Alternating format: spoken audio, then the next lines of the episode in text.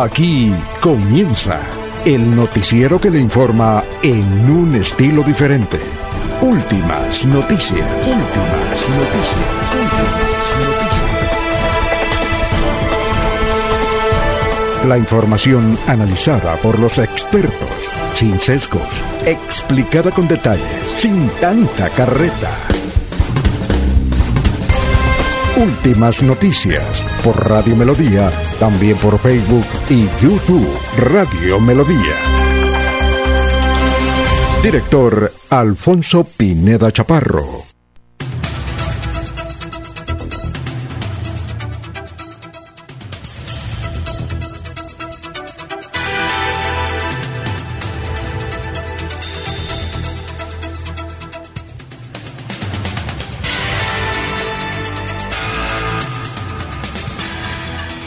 Gracias a Dios estamos con ustedes, gracias a Dios hoy es martes 11, martes 11 de octubre del 2022.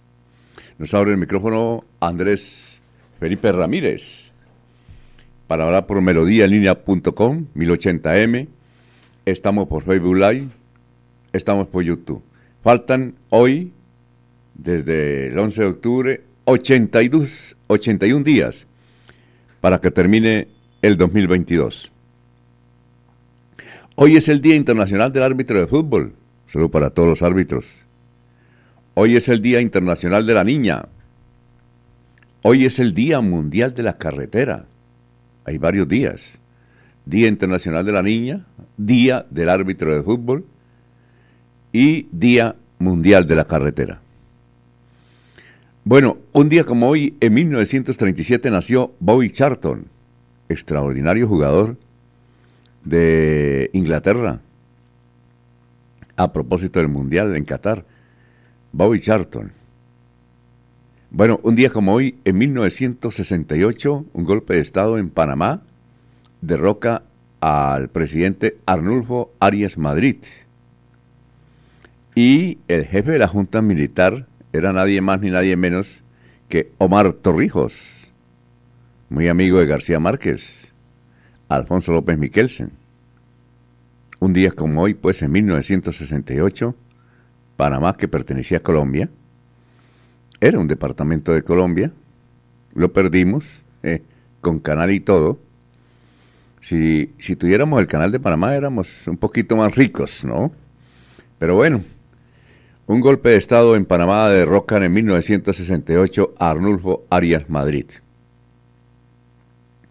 Y, lo derrocó eh, el jefe de la Junta Militar, Omar Torrijos, que luego se convirtió en un defensor de los derechos humanos y amigo de Cuba, vea usted cómo son las cosas.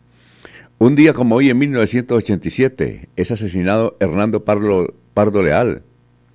¿Recuerdan? Era el candidato a la presidencia de la República porque participó en 1986 como candidato con Virgilio Arco eh, a la presidencia de la República y fue asesinado Hernando Pardo Leal de la Unión Patriótica. Un día como hoy, en Barranquilla en el 2013, la selección Colombia clasificó por fin al Mundial de Brasil. Eh, ¿Recuerda? Jugó con Chile, ¿no? ¿Sí recuerda, Andrés? Jugó con Chile. 3-3, sí. Eh, y a Falcao le dieron el penalti, ¿no? En eh, Barranquilla. Bueno. Eh, un día como hoy, en el 2008, falleció Basilio, este cantante panameño. él falleció, perdón, en el 2009 fue. Que falleció Basilio, cantante panameño. Morenito él. Muchísimas canciones.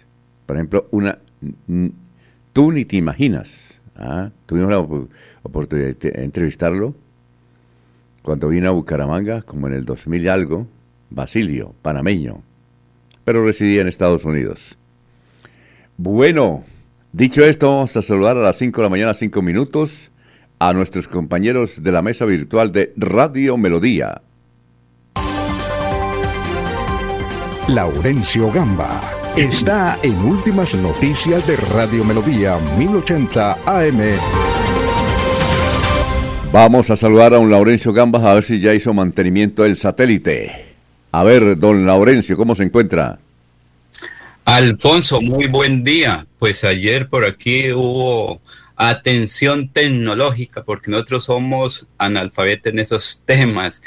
Eh, pero el saludo para usted, Alfonso Pineda Chaparro, director, para Andrés Felipe Ramírez, que está en la parte digital, que hace posible que este sonido, este audio y la imagen llegue a ustedes, amables oyentes, en los diversos eh, sectores y diversos medios. También para Arnulfo Otero Carreño y Milena Gómez, ambos que están en disfrute de sus vacaciones para la señora Sara Prada Gómez.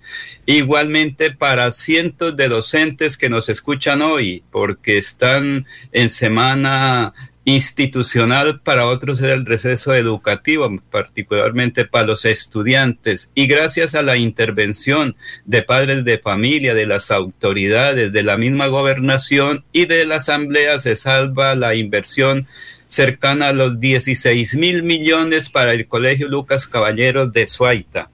Y el Ministerio de la Defensa y el Ejército de Colombia transportarán en pocos días el puente militar que será instalado en la parte, la playa en Sotonorte, municipio de Charta. Esto tiene que ser transportado técnicamente de otra parte de Colombia. En la semana de receso escolar o jornada vacacional escolar, la policía, el ejército y otras instituciones tienen vigilancia en las carreteras, pero también en los sitios de turismo. En Santander han llegado mucha gente de varias partes del país, pero también ha salido con diversos destinos estudiantes. En Togui, límites con Boyacá y Santander se está produciendo el mejor café que es vendido ahí a Barbosa, porque por los puentes de, que unen a Boyacá con Santander sale ese café para Barbosa. El coronel José Jaime Roa Castañeda, nuevo comandante de la Policía Metropolitana, anuncia que trabajará en unidad con las eh, autoridades del área metropolitana, con el gobernador, todo con el propósito de garantizar mayor seguridad. Este fin de semana se realiza en Chipatá el Festival Nacional del Maíz y la Chicha. Esta es una tradición que viene de generación en generación desde los indios mm, guanes y chichas, dicen dirigentes encabezados por don Ecelino Díaz de Chipatá. El departamento de Santander está afectado por la temporada de lluvia. Varios municipios están clamando atención. Sin embargo, la temporada de lluvia pues no da tregua para poder ejecutar obras. Unificar esfuerzos entre la policía, y la alcaldía de Bucaramanga es la propuesta del alcalde de la capital del departamento, Juan Carlos Cárdenas. Precisamente aquí está el alcalde de Bucaramanga sobre este importante tema, la unificación de trabajo para la seguridad de los habitantes de la capital santanderiana. La bienvenida a nuestro coronel Roa, ya estamos trabajando coordinados. Se ha hecho avances importantes. Esperamos ahora con los consejos de seguridad ciudadana que estamos haciendo en los diferentes barrios y comunas, podamos estar mucho más cercanos y escuchar mucho más la ciudadanía para poder encontrar, escuchar a la gente. O sea, lo que pasa es que tenemos que esperar que pronto lleguen 100 uniformados al área metropolitana. Esperamos poder tener el software ya para reconocimiento facial, porque está claro, o sea, vamos a seguir todavía con faltante del pie de fuerza pero toca aunar esfuerzos, seguir esclareciendo el delito, seguir trabajando coordinadamente con el ejército para que podamos de alguna manera reducir el ingreso de droga a nuestra ciudad, al área metropolitana. Estamos trabajando para que el día sin carro sea un hecho que ayude a reducir la contaminación, mejorar la calidad de vida de los humangueses y habitantes del área metropolitana. Muy bien, son las 5 de la mañana, 10 minutos. Vamos a saludar ya a las personas que están en el portal de Radio Melodía, Manuel José Mejía Reyes, creo que nos escribe de Barranca Bermeja. Muy buenos días, pendientes de las noticias y anécdotas. María T. Alvarado, muy buenos días. ¿Dónde estará María T? Ya está recorriendo a veces el país y donde esté nos escucha. José Jesús Galeano Herreño, el príncipe de la provincia de Vélez, del municipio de Bolívar, Santander.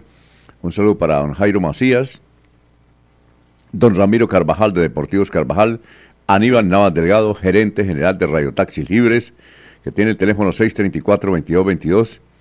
Un eh, saludo para Jairo Alfonso Mantilla, para Jairito Correa en pie de cuesta, para Juan José Rinconosma, igualmente para don Pedro Villanueva, tenemos un dato de Pedro Villanueva, un dato negativo y un dato positivo. ¿no?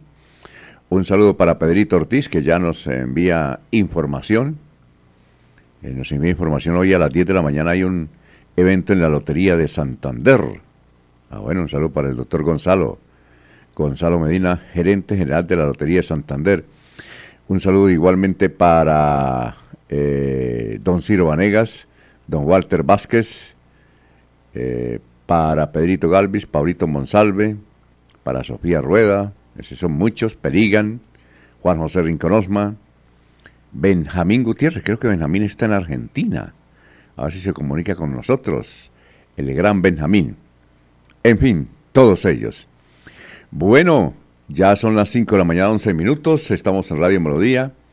Vamos a saludar, vamos a saludar a nuestro pensador, antropólogo y abogado, el doctor Luis José Arevalo. Buenos días. Muy buenos días, estimados oyentes y periodistas del noticiero Últimas Noticias de Radio Melodía. Feliz martes para todos. El pensamiento de hoy es del escritor y cineasta de origen chileno Alejandro Jodorowsky, quien dijo alguna vez, saber vivir es hacer lo mejor que podemos con lo que tenemos en el momento en que estamos, porque la vida es hoy, mañana sigue. Hay que indicar que este pensador este pensador es chileno, como usted dice, el doctor Alejandro. Eh, hemos querido hacer una entrevista porque creo que va a cumplir 100 años y bien de salud. Vive en México, vive en México, bien de salud. Eh, eh, su hijo también, que tiene el mismo nombre, es un gran productor de cine. Lo importante es que este señor, que tiene muchos seguidores en Twitter, da consejos todos los días cada, hora envía un pensamiento. Ya le digo, el Señor va a cumplir 100 años y con la salud muy buena, excelente y da consejos. Son las 5 de la mañana, 13 minutos. Alfonso Pineda Chaparro está presentando Últimas Noticias. Este es el resumen de hoy, 11 de octubre. Las protestas en las calles de Bucaramanga por la falta de un puente que lleva la provincia de Soto Norte. Ayer cumplieron cinco meses sin el puente ahí en Charta. Un hombre armado le robó 80 millones a una mujer que llegaba a depositar el dinero a un banco, el Banco de Bogotá en Puerto Wilches. Ella era o es funcionaria de Efecti. Llegaba a depositar. Eh, por las cámaras se identificaron a los ladrones. El asalto se registró dentro del banco cuando ella iba a entregar la plática. Ahí falta de precaución. Bueno, se fue el director del Atlético Bucaramanga, Armando el Piripi Osma. Yo creo que regresa a Ecuador donde le da muy bien, es una estrella ya el Piripi. Los resultados fueron muy malos, perdió sus dos últimos partidos de local. En 32 barrios de 15 comunas de Bucaramanga, la alcaldía recuperará más de 14 kilómetros de andenes. Es una buena noticia. Las nuevas obras priorizarán condiciones amigables e inclusivas con el peatón. Iván José Vargas, secretario de Infraestructura de Bucaramanga, confirmó la apertura de esta licitación por 12 mil millones de pesos. La De Bucaramanga de Tránsito está ofreciendo una exoneración de seis meses sin pico y placa para vehículos particulares que sean matriculados en la entidad. Buena noticia. Asumió el nuevo comandante de la Policía Metropolitana, el coronel José James Roa. Más de 500 citas para sacar el pasaporte fueron asignadas durante la jornada especial realizada en San Gil por la Gobernación de Santander. Atención, fue muerto a bala uno de los más populares loteros en Barranca Bermeja, Octavio de Jesús Franco, conocido como Tavo. De 56 años de edad, se encontraba con su esposa en el sitio de venta en el puerto petrolero cuando dos delincuentes en moto llegaron a robarle lo producido de su actividad. Él, Tavo, forcejeó tratando de evitar el robo cuando resultó muerto. Le dispararon en dos oportunidades. Anoche presentó renuncia ante el Senado eh, el ingeniero Rodolfo Hernández Suárez. Lo que informan los periódicos y portales. Este es un artículo que trae hoy el diario Vanguardia Liberal. Es un análisis únicamente para los lectores. ¿Por qué otro fracaso en el Atlético Bucaramanga? Atlético Bucaramanga perdió ante Junior buena parte de sus opciones de clasificar entre los ocho mejores. En Vanguardia analizamos las razones del mal momento del equipo, dice el periódico. En Melodía en línea, la noticia eh, más importante es, eh, una de las noticias más importantes de Melodía en línea este, es esta. La alcaldesa de Suratá también reclama del gobierno departamental soluciones en materia vial. El diario El Tiempo hace una crónica sobre la imagen que ayer mencionamos, como el gran arquero colombiano Oscar Córdoba estaba trapeando ahí en el Coliseo de Bucaramanga tras inundarse. El fin de semana llovió muchísimo aquí y en el Vicente Díaz Romero, que es un, coliseo viejo que tiene ya 50 años, pues se inundó. Eh, imagínense, con goteras. Y el hijo de Oscar Córdoba participa en un evento de básquetbol. Y como se inundó, el mismo Oscar Córdoba cogió un trapero y derle. Y ese fue eh, viral ese momento. Hoy lo registra y lo analiza el diario El Tiempo. El espectador que trae hoy, Colombia aprobó el acuerdo Escazú. ¿Y cómo va a implementarse? Es un acuerdo sobre el medio ambiente. La pregunta de hoy, la pregunta de hoy, numeral melodía, pregunta hoy. ¿Cambiar al técnico del Atlético Bucaramanga fue una decisión acertada, demorada equivocada. Así es que ustedes pueden responder esa pregunta. Numeral melodía. Cambiar al técnico del Atlético Bucaramanga fue una decisión acertada, demorada, equivocada. Hasta aquí el resumen de las noticias más importantes del momento. Muy bien. Vamos eh, a saludar como se merece a don Jorge Caicedo. Son las 5 de la mañana, 18 minutos. Jorge Caicedo. Está en Últimas Noticias de Radio Melodía 1080 AM. Y más saludos a los oyentes. Lino Mosquera, me dejó por fuera. Lino Mosquera también dice, eres un constructor muy exitoso, dirigente comunal. Y dice, el día que no me saludan, me siento mal.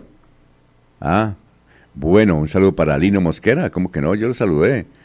Eh, igualmente un saludo para Samuel Melo, que está conectado. Gracias. Sami, el gran Sami. Oiga, Jorge, ¿cómo se encuentra? Tenga usted muy buenos días. Siempre feliz de compartir con ustedes este, em, esta emisión de Últimas Noticias y poder saludar a todos los amigos que día a día nos acompañan en Radio Melodía. Comencemos de una vez con la cifra que es noticia, don Alfonso, los 200 millones de dólares que hizo como inversión el conglomerado IHC, que es el International Holding Company de Abu Dhabi, Abu, Dhabi, en Luloban. Luloban es eh, la firma, la nueva firma comercial del grupo Gilinski.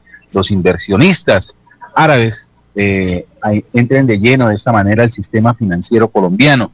Antes ya habían hecho una pequeña inversión a un grupo, al grupo árabe de Colombia pero ahora esta, estos 200 millones de dólares son la cifra más representativa. Lulo Bank fue fundado por Jaime Gilinski, empresario con cuatro décadas de experiencia en la banca latinoamericana, en Estados Unidos y en Europa, y recordemos que es uno de los más grandes eh, aportantes a las diferentes campañas que hasta hoy ha sostenido el presidente Gustavo Petro. Sí, claro, los Gilinski, Jorge, entiendo que hicieron alianza con los dueños de Minesa. Ellos son los dueños de Minesa, ahora, ahora casi dueños de Nutresa también, ¿no? Van bien, ¿no? Por eso es que, mm. que el, que no veo bien es, el discurso, el discurso del agua sí, oro no, creo que comienza, comienza a desquebrajarse con esta inversión. Ah, ya. Oro sí, agua no. no, no, ellos no dicen agua no. Eh, oro sí, pero esa alianza entre los árabes y Gilisquia para adelante. Ya Alfonso. ya tienen a Nutresa, ya, bueno, son dueños de equipos en, en Londres. El jefe de Máximo, lo relatamos hace un, una semana más o menos, que el árabe, que es dueño de varios equipos en Inglaterra y en Europa, sobre todo en Inglaterra y Francia, es el mismo que está obsesionado por el páramo de Santurbano, es decir, eh, el oro, ¿no? Son 11 millones, 11 millones de qué? 11 eh, millones de algo de oro que hay en el páramo de Santurbán. De oro, no sé cómo se puede clasificar el oro. De onzas, onzas. Sí, pero no sé cómo se puede clasificar el oro porque dicen que el oro es siempre lo mismo, ¿no? Pero en todo caso, ahí va Minesa y ahí va Giliski. Buena sociedad, buena sociedad. Eh, de esa familia. Ayer en la revista Semana dice que es donde mejor se pagan los sueldos eh, en Colombia en materia periodística. Tienen platica, ¿no? Y además allá se maneja en dólares y cuando se convierte en peso colombiano es, una pichurria, como decimos acá. ¿Qué me decía don Laurencio? Alfonso, que ya están invirtiendo por aquí algunos recursitos reemplazando al Estado colombiano. Entonces ya se van a ver inversiones por ahí, muchas que después pasarán a cuenta de cobro porque de todas maneras se llaman inversiones a largo plazo internacionales, Alfonso. Claro, el oro se necesita, pero también el agua porque es para cuatro millones de habitantes de Colombia y del Zulia en Venezuela. O sea, ahí es donde está la discusión, pero no es más, sino cuatro millones de habitantes del agua. Lo malo es que los pseudoambientalistas que viven aquí en Bucaramanga, fuman cigarrillo, son los que quieren manejar Santurbán. Y muchos ellos van a utilizar eso para hacer campaña política. Eso es lo malo, que mientras los campesinos allá están sufriendo, en Sotonorte, en toda la provincia de Soto, aquí esos pseudos ambientalistas, a uno le arrabia, ¿no? Verlos que se la, se, se, ¿cómo es? Se tiran al suelo protestan contra Minesa y aquí viven feliz. Y mientras tanto allá los de Sotonorte muriéndose de hambre. Eso es lo malo. Hay nueve tipos de comunicaciones, Alfonso, en la, la multinacional. Ahora dieron nuevas mm, profesionales. Eso, eso es que eh, siempre tenganle miedo a esos que dicen, es que yo soy correcto, es que yo soy un hombre perfecto, es que a mí, ese hay que tenerle miedo son pseudo. Hacen, bueno, ¿qué iba a decir, don Jorge? Hacen política, hacen política con el oro, pero no con el cianuro. Exacto, exacto. Es que son. Y no, y también hay periodistas así, la misma cosa. Ambientalistas, periodistas de todo, de todo en, eh, en la Villa del Señor. Un saludo para William Niño, bombero de Suratá, que nos está escuchando. Un saludo para Howard León, porras, está muy contento. Está mandando videos desde el Parque Botero de Medellín. Howard, Howard León es un distinguido locutor de Caracol. Está muy contento allá mostrando el Parque Botero. Qué bonito el Parque Botero en, Medellín. Bueno, vamos a seguir comentando, eh, a ver los oyentes, oyentes, a ver, hay muchos comentarios. Juan Martínez dice, evidentemente eh, tenemos que hacer todo lo posible para impedir que se lleven no solamente el oro, sino el agua de Santurbán. Eh, Rodrigo nos dice, ¿Qué pasó con la marcha de ayer? Ah, ya le vamos a... ¿Usted estuvo en la marcha, don Laurencio? ¿En la marcha de los de Sotonorte? que vinieron acá. No, señor, pero en la tarde estuve con el gobernador en la transmisión de mando de la metropolitana y habló largo y tendido el señor gobernador sobre eso. Él está en desacuerdo con las protestas de Sotonorte, pero dijo, la respeto y estamos actuando, porque es que la gente, eso es fácil para protestar, pero él dijo, es imposible trabajar en contra de la el agua cuando viene con tanta fuerza. Dos veces, dos ocasiones se han llevado la estructura ahí de paso y ya es imposible seguir con eso. Se requiere con urgencia un puente militar para atender esa situación de Sotonorte. Eso no es de, de digamos, es de la naturaleza. Cuando viene esas crecientes se arrasa con todo. Pero lo que pasa es que eh, los habitantes de Sotonorte, entre ellos la alcaldesa de Ceratá, estuvo participando en la marcha, también don Miguel García, es alcalde de, un saludo para Miguel García, es alcalde de eh, Matanza. Aquí William, William Niño, William Niño, que es bombero de Suratá, nos dice, pregunto, entre las facultades de un alcalde está la de invitar y trasladar personas a protestar siendo funcionario público. Gracias. No, es que la gente está ¿Y qué los trajo, Alfonso? Está, está brava la gente. Está, está brava la gente porque porque eh, hace cinco meses se cayó el puente y nada de nada. Entonces la gente se vino aquí a protestar, estuvo en la gobernación de Santander. Mientras usted defiende al gobierno de Santander, don Laurencio, ellos protestan. Aquí un señor muy bravo con usted por decir, es que hay que decirle a don Laurencio que venga o fue que se le olvidó que él también es de la provincia. Yo con estuve estos días por allá también, Alfonso. Lo que pasa es que como allá el sector que defiende la, minería me, me, tiene como entre comillas, hay entre ojos, entonces yo no doy papaya para que me hagan por ahí un susto, pero yo he ido varias veces, voy con frecuencia allá. Obviamente nadie sabe cuándo voy ni cuándo estoy por allá, pero sí, hay que, mira, Alfonso, yo llevo 40 años visitando a Sotonorte y la situación es muy compleja. Se dijo que si no hay un compe social, Sotonorte va a seguir y allá no tienen sino unos poquitos dirigentes que se eh, trabajan por allá y allá casi está sola la comunidad Alfonso. Ese es el terrible fenómeno. Están casi solos y ahí se, unos y otros lo utilizan a la comunidad de Sotonorte, para bien o para mal. Allá están utilizando mucho la gente, Alfonso, desafortunadamente. Eh, y los pseudoambientalistas, se utiliza mucho la gente mientras aquí disfrutan de todo, comienzan a criticar a la gente de Sotonorte. Eso me dijo Miguel. Don Miguel García, a quien estamos saludando, exalcalde de Matanza, eh, que a diferencia de Laurencio, eh, pues está bravo, porque la gobernación de Santander no le da parábolas a lo del puente.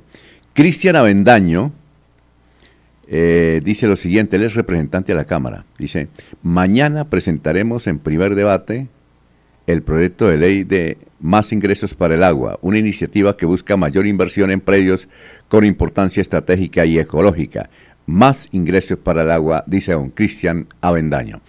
Bueno, son las 5 de la mañana, 28 minutos, 5 y 28 minutos. Oye, eh, eh, Jorge, en, eh, ¿son varios los bancos que funcionan en Puerto Wilches o apenas uno, el Banco Bogotá? ¿O debe ser el otro? No, ¿Hay, no, hay varias firmas. Está el Banco Agrario, está algunas cooperativas de ahorro como Comundesa, eh, como como como Ultrasan, eh, y también se encuentra una sucursal del Banco de Bogotá. Sí, uno, uno no entiende cómo una funcionaria de Pecti se lleva en, un, en una paquita, como decimos acá, una paca, en una bolsa, en una chuspa, como dicen en el Valle del Cauca, 80 millones en efectivo. Tranquilamente entra silbando y, y ahí en el banco la... Imagínense, el, delincuente está hasta el, banco y, y, se llevaron la platica. 80 millones de efectivo, ¿no? Entonces es el Banco de Bogotá. Entonces varios, hay varios bancos, ¿no? Sí, sí, y frente al hecho ocurrido en la sucursal del Banco de Bogotá en Puerto Wilches el día anterior, don Alfonso, pues es normal en esas comunidades pequeñas eh, portar eh, altas sumas de dinero para hacer algún tipo de diligencia. En el caso de, lo ocurrido ayer, eh, es costumbre por parte de esta ciudadana eh, lunes en la mañana hacer obviamente la consignación del recaudo del fin de semana. O el día anterior. En los pueblos es difícil poder hallar un, un carro blindado, ¿sí?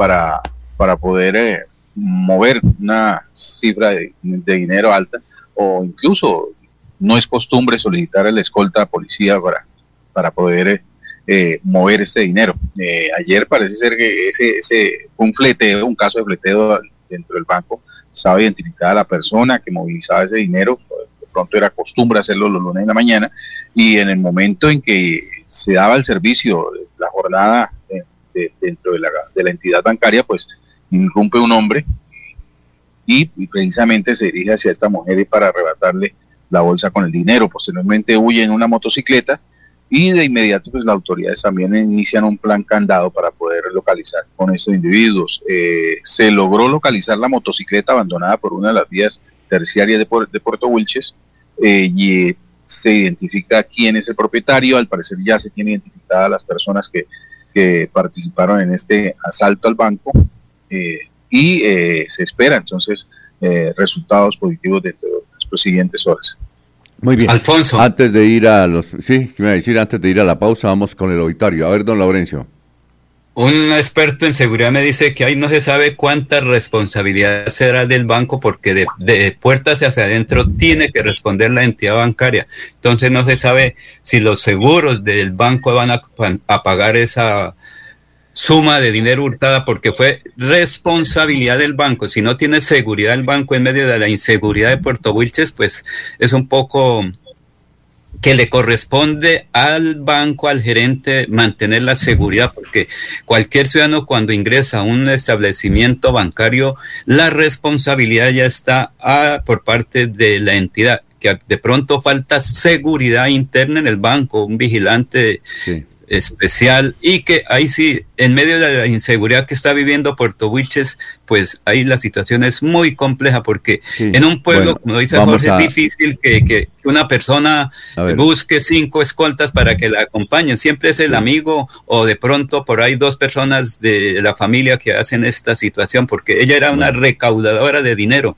Bueno, vamos a una pausa, pero antes el obituario en, en San Pedro.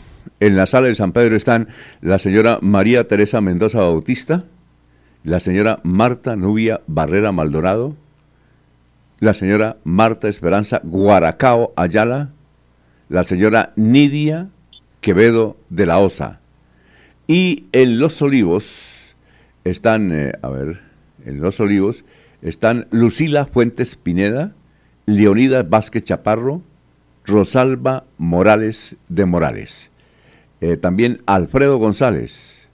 Alfredo González dice, ingresa a votación hoy a las 9 de la mañana en Los Olivos. Ya son las 5 de la mañana, 32 minutos, 5 y 32. En Melodía valoramos su participación.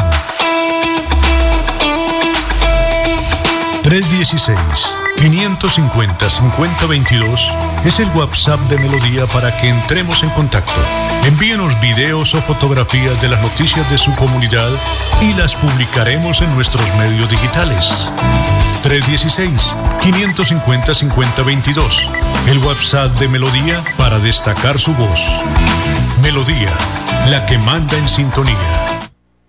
Florida Blanca progresa y lo estamos logrando. Logro número 148. Formación en educación técnica. La Escuela de Capacitación Municipal de Florida Blanca graduó a 571 personas en el primer semestre del 2022 como técnicos laborales en auxiliar administrativo y en diferentes capacitaciones lideradas por esta institución. ECAN es una escuela seria, con buenas bases. Porque con formación el progreso en la ciudad es imparable.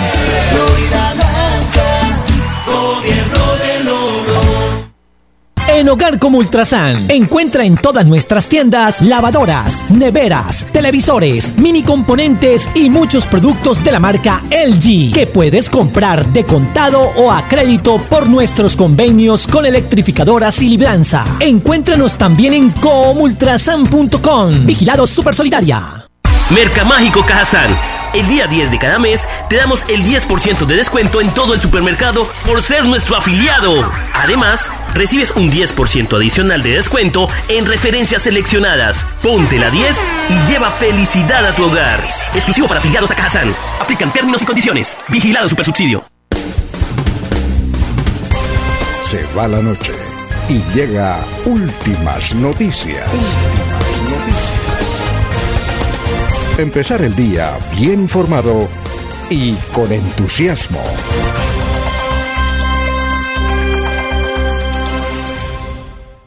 Muy bien, son las 5 de la mañana 34 minutos. Ayer le estuve marcando bastante a un Pedrito Villanueva. Al fin me contestó.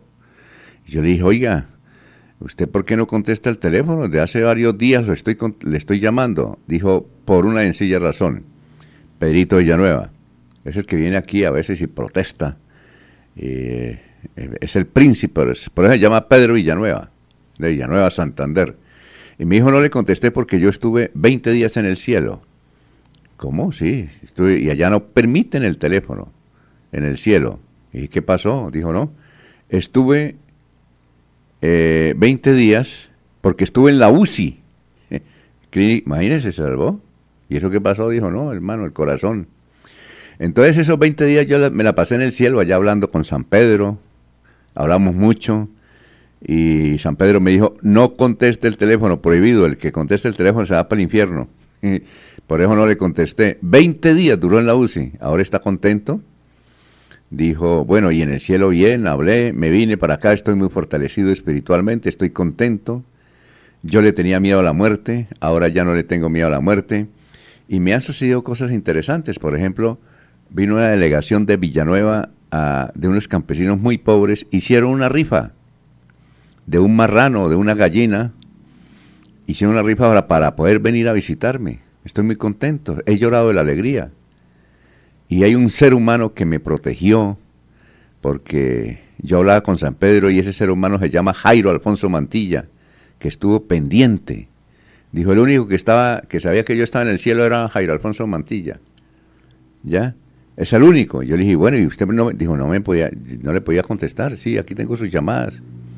Inclusive no están registradas, porque allá en el cielo ni permiten ni registrar. Eso me dijo un Pedrito Villanueva. Yo le dije, ¿y usted qué? ¿Está bien? De... Dijo, no, muy bien de la cabeza. Veinte días duré en el cielo, Pedrito Villanueva. Dijo, ¿cuánto le, ¿cuándo le encuentro la historia? Un saludo allá, en Florida Blanca, al gran Pedro Villanueva. Bueno, vamos con más noticias. Son las 5 de la mañana, 37 minutos. Antes, antes de ir con el historiador, Claudita Benavides. Un saludo para la gran periodista Claudita Benavides. Me escribe eh, lo siguiente, a ver si usted, Laurencio, en su capacidad de síntesis, me puede decir de quién se trata. Dice Claudita Benavides, un día como hoy, bajo un sol ardiente, nació un niñito en la ribera del río Magdalena, gordito y blanquito, muy diferente a los demás. ¿De quién se trata? Un día como hoy, hace más de 45 años. Repito, don Laurencio, la adivinanza. Un día como hoy, hace más de 45 años, nació hacia las 9 de la mañana bajo un esplendoroso y rico sol, un niñito en la ribera del río Magdalena, gordito y blanquito, muy diferente a los demás. ¿De quién se trata, don Laurencio? ¿Serán de un poquito de inseguridad en Puerto Wilches? ¿Los 80 millones? no, pero ¿de quién se trata? Por eso yo le dije. No, por eso. No, no, no tiene nombre completo. Jorge Caicedo, felicitaciones en su cumpleaños. Aquí le mandan desde varios sectores sus amigos que el saludo fraternal, que un buen cumpleaños y que para adelante, que el río todavía sigue operando y hay que buscar la navegabilidad, como dicen, de su persona, como dicen en Boyacá, de su merced. Así es que le dio por cumplir año hoy a don Jorge Caicedo. Un saludo de parte de Candy Caicedo, la prima, deseándole mucha salud y vida. Don Jorge, ¿algunas palabras para referirse a este cumpleaños? No, don Alfonso, las, que siempre embargan cuando es un día tan especial como el de hoy, ¿no? De dar gracias a la vida, al Creador, por haberse tomado el tiempo y el, espacio de, de y, por supuesto, de el privilegio de compartir amistades como la de Claudia, la de Candy, la de Laurencio, la suya, don Alfonso, la de tantas otras personas que a diario tienen que ver en, mi crecimiento como, persona y como profesional. Y por supuesto a mi familia, que todos los días expresa ese cariño eh, que, que, que, nos une y que, y que eh, nos hace sentir parte importante de alguien. Muy bueno. Eh, Oiga, don Laurencio, y eh, no se le olvide entonces, usted tiene un buen restaurante allá, en la ciudad de la Real de Minas. Oiga, pero como dice Martín Parra, el maestro, que se le doble la edad, pero no aquello, y que siga apelante. Le manda un saludo cordial Martín Parra, allá desde Florida Blanca, Jorge Caicedo, que siempre está ahí en, en el recuerdo desde el pasado y el presente con Martín Parra, que manda un saludo especial de los, de los grandes amigos que he encontrado en este medio de la radio y, del periodismo. De verdad, gracias también a Martín, no, y a todos, a todos. Sin duda, eh, hoy será un día lleno de, saludos y de muestras de aprecio. Así don Jorge Caicedo, claro, un saludo seguramente de su hijo, que es un gran profesional también de la comunicación, su nieto, su padre, ah, bueno, sus hermanos. Eh, ellos están ya, han comenzado a manifestarse. Eh, su hermano, creo, ellos están en Estados Unidos, o están acá. Eh, ya se reportó el de Estados Unidos, ya se reportó el de Barranquilla. Igualmente están entre, entre, entre Valledupar y Pelaya, también ya se comunicó, ya Ah, y, ahí va la familia ya poco a poco apareciendo. Muy bien, don Jorge. Y que los regalos no sean por internet, sino que sean de verdad, ¿cierto, Jorge? Porque muchos le llegan por estos días una serie de regalos todos virtuales que, por internet. Se salvó, Jorge, que, que cumpleaños hoy, porque si hubiera cumplido mañana, la gente dice, no, es que es día sin carro, Jorge. mañana, mañana también tengo el cumpleaños de un sobrino, ahijado y sobrino, Waldo Ortega Caicedo, cumple también años mañana y, y también una prima, una prima, y de Lobo también está de cumpleaños mañana. No, no, hay, motivos para celebrar. Un tal André Felipe Ramírez, hincha del América, dijo, yo le voy a regalar un micrófono. debe ser el de cantar los goles del América, que ya no se usa casi. ah, muy bien, no. Bueno, Saludo también de el historiador Carlos Augusto González, que está pidiendo la palabra. Bueno, así es que éxito, lo estaremos saludando en esta mañana a don Jorge. Muchas gracias, Alfonso. Muchas gracias. ¿Cuándo es la invitación? Eh, eso le estoy preguntando. Eso siempre, siempre queda el director. El problema, en manos de los amigos. Eh, yo no sé, pero el que, tiene, el que tiene más poder de convocatoria es Laurencio hizo este, este año dos almuerzos y a todos los que convocó fueron. Yo cuando hago convocatorias no llegan. ¿En serio? No llegan. Llega por ahí Sergio nomás y Jorge. Pero el resto no llegan. Entonces, ¿por qué no vinieron? No, entonces comienzan, fue que, que fue que, fue que, que fue que. El que tiene más poder de convocatoria, Jorge, y usted sabe, es Laurencio. Si ve eh, los dos almuerzos que ha hecho, la, eh, claro, y yo cuando convoco, llega uno. Por ejemplo, la otra vez convoqué y llegó quien... Ah, Sergio, nada más. de, En el almuerzo de Laurencio hubo un oferente internacional, recuerdo mucho, en el último. Ah, sí, claro. Entonces, Laurencio, usted es el que tiene poder de convocatoria. Yo, yo convoco y no va nadie. Toronto, Canadá.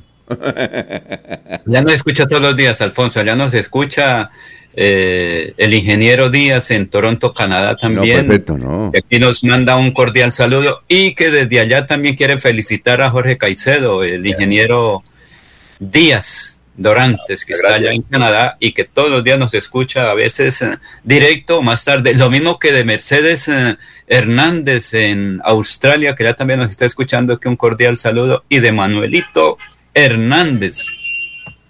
Hoy es un día en lo que suelo suelo tener más pedidos que una fábrica de brasieres, un día como hoy.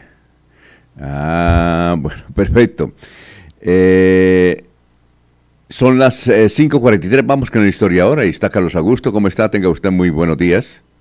Buenos días a la mesa de trabajo y a los oyentes. Esta fue la noticia más relevante de nuestro departamento de 50 años. En acto especial que se cumplirá hoy en la ciudad de Cartagena, serán condecorados por el Comité Nacional del Reinado de Belleza y la Asociación Colombiana de Periodistas Capítulo Bolívar, los comunicadores Guillermo León Gutiérrez Leo, Álvaro Fonseca Cornejo y Clemente Toscano Jaimes, quien no pudo asistir. 3.800.000 pesos fue el valor total de las ventas de la empresa licorera de Santander durante el pasado mes de septiembre, según lo dio a conocer el gerente de dicha entidad Álvaro Cudíez Escobar. Y hace 25 años fue noticia lo siguiente, las autoridades de salud en Santander se enfrentan a un nuevo brote de fiebre amarilla selvática enfermedad que ya causó la muerte de una persona en Puerto Parra. La situación es tan preocupante que ya se declararon en alerta amarilla. Para ello montaron un plan operativo de control y de prevención contra esta mortal enfermedad. Según un informe de la Contraloría General, la situación del medio ambiente en Bucaramanga es alarmante.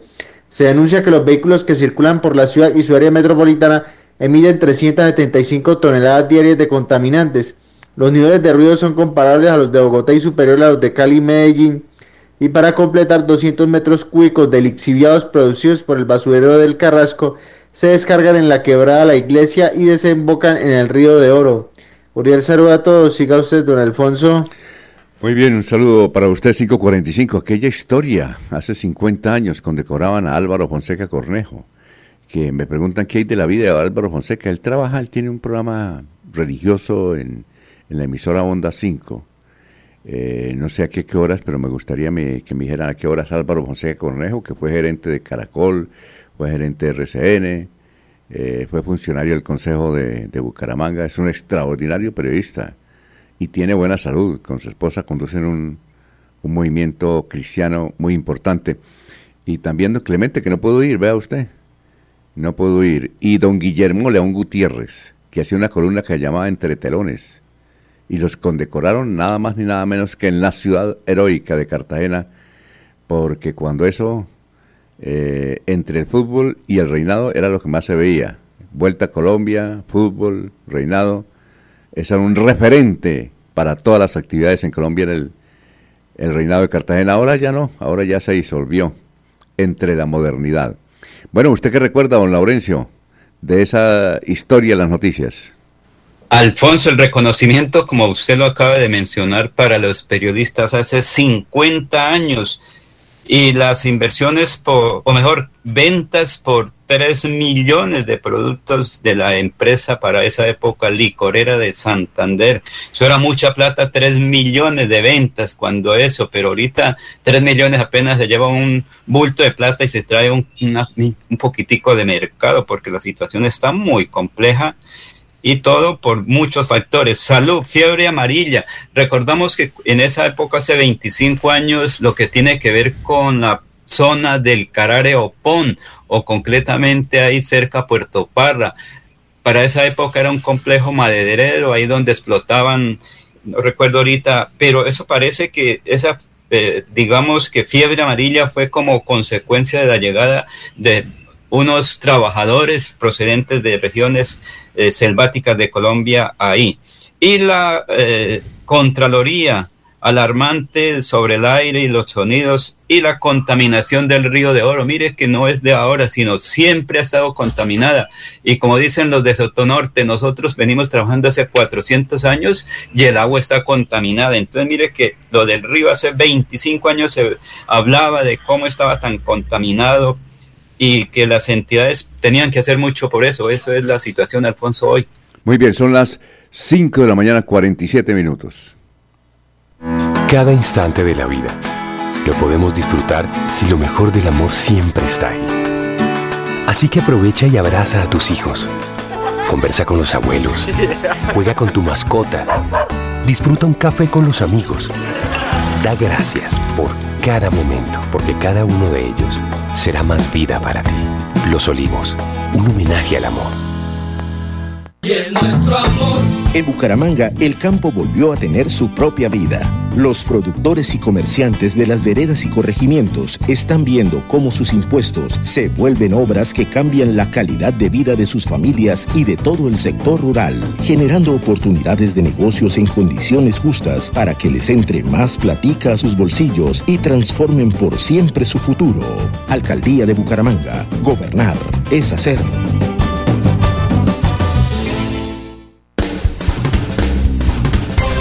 Se va la noche y llega últimas noticias.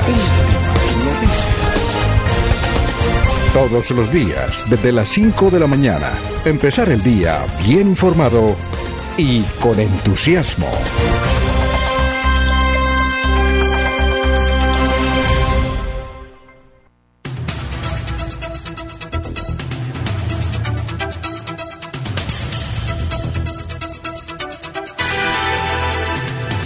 Muy bien, son las 5 de la mañana, 49 minutos. Vamos a saludar al doctor Elkin Chaparro. Doctor Elkin, tenga usted muy buenos días. ¿En qué parte del mundo se encuentra? Don Alfonso, muy buenos días. Ah, bueno. No, ya en Bucaramanga, don Alfonso. Ah, Aló. Sí, ah, muy bien. Ya en Bucaramanga, sí, sí, Ah, señor. ya en. Bucaramanga, yo regresé el viernes de la semana pasada. Eh, el vuelo de el vuelo de Montreal a Bogotá toma alrededor de seis horas y media Mm, y de, y de Bogotá a Bucaramanga 35 minutos. Así que, pues es pues, la, la magia de la aviación, don Alfonso, que usted también ha podido disfrutar cuando hace esos vuelos también a los Estados Unidos, ¿cómo no? Bueno, eh, Ese país, pudo- ese país sí no lo conozco, don Alfonso, todavía no tengo visa. pero yo le invité, pero yo le he invitado y usted no ha querido ir. Bueno, Sí, señor. bien. eh, ¿Qué más, don Alfonso? no, muy bien, doctor. Eh, la pregunta de hoy es de Julián Salcedo, de 76 años. Dice, tengo una discusión, le voy a leer textualmente como él escribió la columna. eh, la pregunta dice, tengo una discusión en mi casa aquí en San Gil. Es que yo seguí utilizando el tapabocas porque me he sentido bien, pero mi hija mayor, Irene, me dice que en YouTube vio que es perjudicial usar el tapabocas permanentemente. ¿Qué me aconseja, doctor eh, Elkin Chaparro?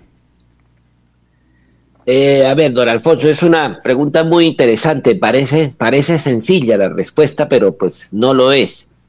Pues, al fin y al cabo, a raíz del, tema de la pandemia que todos padecimos, y no solamente Colombia, eh, países como Canadá, de, en donde pues eh, compartí con pues, digamos que lo que ocurrió allá en, las, en la experiencia que tuvieron allá, que pues fue menos drástica que en Colombia, porque en Canadá si bien es cierto, eh, no, no había acceso a lugares públicos, bares, eh, colegios, universidades, etcétera, no hubo confinamiento. En Canadá no hubo el encierro que tuvimos acá. La gente podía salir a caminar a los parques, a los lugares públicos. Eh, el metro siguió funcionando, pero no hubo confinamiento en las casas, es decir, el encierro total que tuvimos acá y entonces a veces uno se pone a, uno se pregunta si fue la medida correcta o no fue la medida correcta el habernos encerrado como ocurrió con, los colombianos, pero también con muchos otros países, solo que otros, en otros casos, ustedes recuerdan y usted recuerda y los oyentes recuerdan, don Alfonso, que en Brasil tampoco, el presidente Bolsonaro nunca produjo la resolución de, encierro o de confinamiento total. Es más, él salía a las calles y prácticamente desafiaba el virus saliendo a las calles eh, a caminar o a tener sus reuniones, etcétera, etcétera, etcétera. Y entonces el tema de, la, del tapabocas o, del, o de la máscara, mask en inglés, eh, se hizo notorio y, y la pregunta es pertinente porque pues muchas veces se hizo la misma, el mismo análisis. Si la máscara detenía o no detenía el aire con el oxígeno que es vital para la salud de los seres humanos. La respuesta inicial técnica y comprobada que no es, no es un invento mío ni mucho menos, pues al fin y al cabo soy un médico obligado a tratar de, a tratar, no, a decir la verdad siempre en lo que tiene que ver con, con los aspectos de la medicina, es que las máscaras tanto la máscara que llamamos máscara quirúrgica, que es esa azulita, esa azulita que vemos y la más popular y la más común que tiene dos capas o hasta tres capas de tejido especial, o la máscara N95, que es la que utilizamos los médicos en el quirófano cuando vamos a operar, a hacer una intervención quirúrgica o las máscaras de tela común y corriente que, que, también fueron muy populares porque son baraticas y se podían lavar, se pueden lavar. Las máscaras N95 también se pueden lavar, eh, pero pues no es aconsejable. Ninguna de ellas detiene el paso del aire con el oxígeno que es vital para la salud de los seres humanos. Entonces, en ese sentido, usar la máscara permanentemente no, no afecta la salud de los seres humanos, desde el punto de vista de que restrinja o disminuya o elimine, pues si eliminara no, no, no la podríamos usar porque se asfixia la persona. No es, no es, eh, no afecta la salud de los seres humanos en cuanto no restringe el paso del aire con los componentes que contiene. Recordemos que el aire es una mezcla de gases donde más o menos el 20% es oxígeno, el 79% es nitrógeno y el 1% son otros gases, otros gases, eh, argón, eh, eh, tal vez radón y otros gases que no son muy conocidos. Entonces, eso es, eso es el aire. El aire es una mezcla y, no es oxígeno puro. El oxígeno puro sí es. El oxígeno puro, cuando no se humidifica, sí es dañino para los pulmones de los seres humanos. Por eso, cuando alguien va a un hospital o le ponen oxígeno, ese oxígeno primero reverbera o pasa por un recipiente que contiene agua para humidificarlo, porque el oxígeno puro, seco, Además, si no se mezclara a tres atmósferas, que es lo que usualmente se hace, entre una y tres atmósferas de presión positiva, dañaría en los alvéolos pulmonares. Y el aire no es oxígeno puro, es el 20% del aire que respiramos es oxígeno, el resto es principalmente nitrógeno y, otra, y otros gases más en menor cantidad. Ahora, se hizo muy popular el movimiento anti, anti, bueno, antivacunas, por un lado, y es casi que el mismo movimiento que también postula que el uso de la máscara es perjudicial para los seres humanos y utilizan su, bueno, yo para mí yo digo que supuestos estudios en los que se habla de que afecta la salud de los seres humanos y que causa problemas como infecciones eh, respiratorias o afectaciones por la, por, el, por la restricción en el consumo de aire con oxígeno, etcétera. Y entonces se hizo muy popular y por eso hubo gente que no, que nunca lo utilizó, que se negaba a utilizar el, tapabocas. Y de eso nos quedó pues eh, esa pregunta que ustedes me hacen, pero que yo respondo desde mi punto de vista pues puedo, puedo de pronto haber omitido alguna explicación importante, pero el, uso de la máscara, el, el, seguir usando la máscara, por el contrario, es una medida de protección. Por ejemplo, en este momento, donde los cambios de temperatura permiten que, en el, que los virus, y esa es una, y esa es una pregunta o una, o una inquietud muy importante, los virus de la gripa, los virus del resfriado común, los virus de la influenza que producen la influenza o el virus que produce una enfermedad llamada virus sincitial respiratorio son menos pesados que el aire y por tanto flotan en el aire que respiramos y nos podemos contagiar con, con virus provenientes de una persona que está lejos de nosotros. En tanto que el virus del COVID el virus del COVID es más pesado que el aire por su peso molecular y cuando una persona que tiene COVID eh, eh, respira o tose o estornuda, bueno, dependiendo de lo que ocurre, pero si simplemente respira, el virus sale y va, cae, cae, a la, cae a la tierra, cae a las superficies que están cercanas. Si estornuda, por supuesto que el virus del COVID viaja más varios metros. Eso hay estudios que mostraron que podía viajar hasta 5 o 6 metros de distancia por las gotitas de, de, aire húmedo que salen al momento de toser o al momento de estornudar. Pero en este momento, precisamente, donde la posibilidad de contagiarnos con virus de influenza o virus sincitial respiratorio o los virus de la gripa o resfriado común y corriente que son muy diferentes los unos de los otros, y que flotan en el aire, usar la mascarilla puede ser una buena idea. Sería una buena idea porque esas mascarillas son capaces de detener la mayor proporción de esos virus respiratorios diferentes al COVID. El COVID, como lo expliqué, cae al piso o a las superficies cercanas, por eso nos obligaban a lavarnos las manos constantemente, porque las que se contaminan son las superficies cercanas ¿Aló? Hola, hola. Doctor. Se fue. Ah, bueno, vamos a ver si le regresa. Ah. Salud es obligatorio usar el tapabocas. Ah, no así en la calle y en el resto de escenarios donde nos movemos diariamente. Entonces mi respuesta es que eh, podemos seguirlo usando si queremos, don Alfonso, y en ah, algunos lugares es obligatorio totalmente, don Alfonso. Doctor Elkin, ha sido excelente su presentación. entonces la respuesta para don Julián es que sí, que se puede utilizar sin ningún problema. Muchas gracias, eh, doctor Elkin.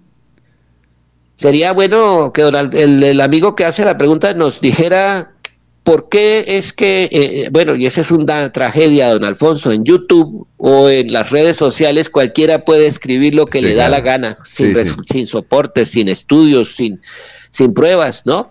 Que nos digan por qué la hija qué fue lo que vio la hija de este señor en, YouTube y por qué es malo usar el tapabocas según esa, según esa publicación de YouTube. Ah, Para pues contra, digamos, explicarla técnicamente, pero lo que puedo compartir con ustedes es lo que acabamos de explicar, don Alfonso. Ah, bien. Y, con mucho gusto. Y don Julián, si tiene el enlace, pues fuera tan amable, nos, nos lo envía para enviárselo al doctor El Chaparro. Muchas gracias, muy amable, bienvenido. Muchas gracias, don Alfonso. Ya al servicio de todos los bumangueses y habitantes del área metropolitana en nuestro consultorio habitual. Bueno, muchas, señor. Bueno, muchas gracias, muy amable. Eh, son las seis de la mañana. Antes de irnos a unos mensajes, eh, vamos con los oyentes. Eh, Héctor, nos escucha Héctor Mantilla Rueda, un saludo para él. Lino Mosquera dice, los árabes vienen por el Atlético Bucaramanga. En una oportunidad, en un escenario como presidente de la MAC, que es Junta de Acción Comunal, hice la petición que los árabes compren el Atlético Bucaramanga. Ellos lo compran y les queda suave. Eh, el señor, eh, eh, hace como unos tres años, preguntábamos que cuánto vale el Atlético Bucaramanga. Y en esa oportunidad entiendo que el señor dijo que valía 15 mil millones de pesos. Los árabes le dicen, lo importante es que lo venda. Y si el árabe quiere comprarle, dice, le giro el cheque mañana, listo. ¿Y qué más tiene por ahí para comprarle? Eso es, es que como, como el peso colombiano está tan devaluado, y es que el, convertir dólares está a 4.600 pesos. El dólar subió ayer 12 pesos. Es que rato sube. Entonces, al convertirlo, eso es, eso es papita para el oro, ¿no, don Andrés? No sé, María Fernando, María, Mario Fernando Mantilla Ronderos, reporta sintonía desde Arauca. Gracias por escucharnos en Arauca. Don Manuel José Mejía Reyes dice, yo me vinculo al almuerzo de Jorge porque será un almuerzo de muchas virtudes, ¿sí? Vea usted. Saludo. También está por aquí alguien, está, a ver, ¿quién me dice que está de cumpleaños? Ah, eh, Paulita Rey, la gran actriz santanderiana, eh, ella es de San Gil, es una triunfadora además, ¿no? Dice que hoy van a estrenar en Chile Pasión de Gavilanes número 2. Vea usted, ¿cómo triunfa Paulita? Ella es, ella es angileña, un saludo para su eh, para su padre y también para su señora madre, sangileña, ya también doña Teresa. Bueno, dice eh, Pedro Ortiz, quiero felicitar a Ciro Vanegas de Onda 5, que, está cumpliendo años desde ayer y llega al quinto piso. Ah, bueno, Ciro, un saludo muy especial, es un gran oyente de Radio Melodía, gran director de comercial de Onda 5, excelente. Don Ciro, un abrazo. Son las seis y dos. Aquí Bucaramanga, la bella capital de Santander. Transmite Radio Melodía, Estación Colombiana, HJMH, 1080 kilociclos, 10.000 vatios de potencia en antena, para todo el oriente colombiano. Cadena Melodía, la radio líder de Colombia. Este es el gobierno de logros que trabaja por el bienestar de nuestra gente florideña. Unidos vamos a avanzar. Gobierno de logros, trabajamos por tu bienestar. Unidos avanzamos, imparables por más prosperidad. Gobierno de logros, por la salud y seguridad nos avanzamos. Cada día una mejor ciudad. Florida Blanca, gobierno. Miguel Moreno, alcalde. En Melodía valoramos su participación. 316 550 5022 es el WhatsApp de Melodía para que entremos en contacto. Envíenos videos o fotografías de las noticias de su comunidad y las publicaremos en nuestros medios digitales. 316-550-5022. El WhatsApp de Melodía para destacar su voz. Melodía, la que manda en sintonía. Se va la noche y llega últimas noticias. Empezar el día bien informado y con entusiasmo.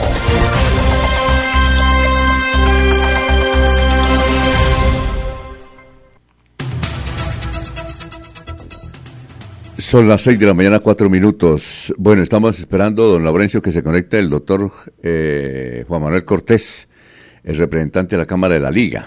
Cuando esté pendiente, creo que él se va a conectar por, eh, por a esta hora en nuestra transmisión.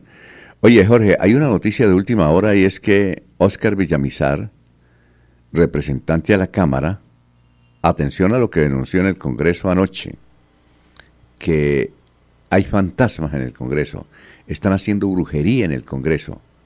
Cuando tengamos eh, el video, eh, Andrés nos dice, eh, están asustando en el Congreso. Sí, además de los micos, hay muchos fantasmas, ¿no? Creo que eso fue anoche, ¿no es cierto, Jorge? ¿La denuncia la hizo anoche? Sí, don Alfonso, al parecer en la última plenaria de la Cámara de Representantes, el congresista Oscar Villamizar, pues, la denuncia ante el presidente de la corporación de, la Cámara, eh, solicitando que, aunque produzca risa, pues, algunas personas se encontraban al interior del Capitolio Nacional haciendo prácticas de brujería es lo que ha denunciado Oscar Villamizar, y que por lo tanto, pues esto no es nada eh, común ni normal dentro del, templo de la democracia en nuestro país. Eh, reclamó que fueran retiradas estas personas que se encontraban allí haciendo esta práctica. Al parecer eran algunos particulares eh, que ingresaron hasta el Capitolio y comenzaron a hacer este tipo de rituales que por supuesto pues no cayó bien dentro de un sector de, los congresistas y, y no, no, no sabemos a ciencia cierta qué decisión tomó el presidente eh, David Racero con respecto la queja que estaba presentando Oscar Villamizar. Sobre este tema de la brujería no hay un, no hay un concepto eh, que todo mundo comparta, porque dicen que brujas pues no existen, pero otros dicen que las hay, las hay, ¿no? Eso de, de a ver, de esa ciencia oscura que nadie le entiende, pues sí se aprovechan para, para asustar a la gente. Yo recuerdo que cuando trabajaba en Todelar, ahí en la sede de Todelar que quedaba en la calle 45 con carrera, eh, carrera 25, eh, pues la gente decía que en la casa siguiente asustaban, que habían gritos, alaridos, pero nadie se, eh, nadie iba, tocaba ya para preguntar por qué en esa casa vecina, eh, imagínense, todo el quedaba en un pequeño edificio ahí en la calle 45 y al lado había una casita normal, de tapia pisada, y es que ahí asustaban, ¿no? Entonces alguien, Pedrito Cortés, que era el gerente, fue y tocó, y lo que encontró fue una casa de citas.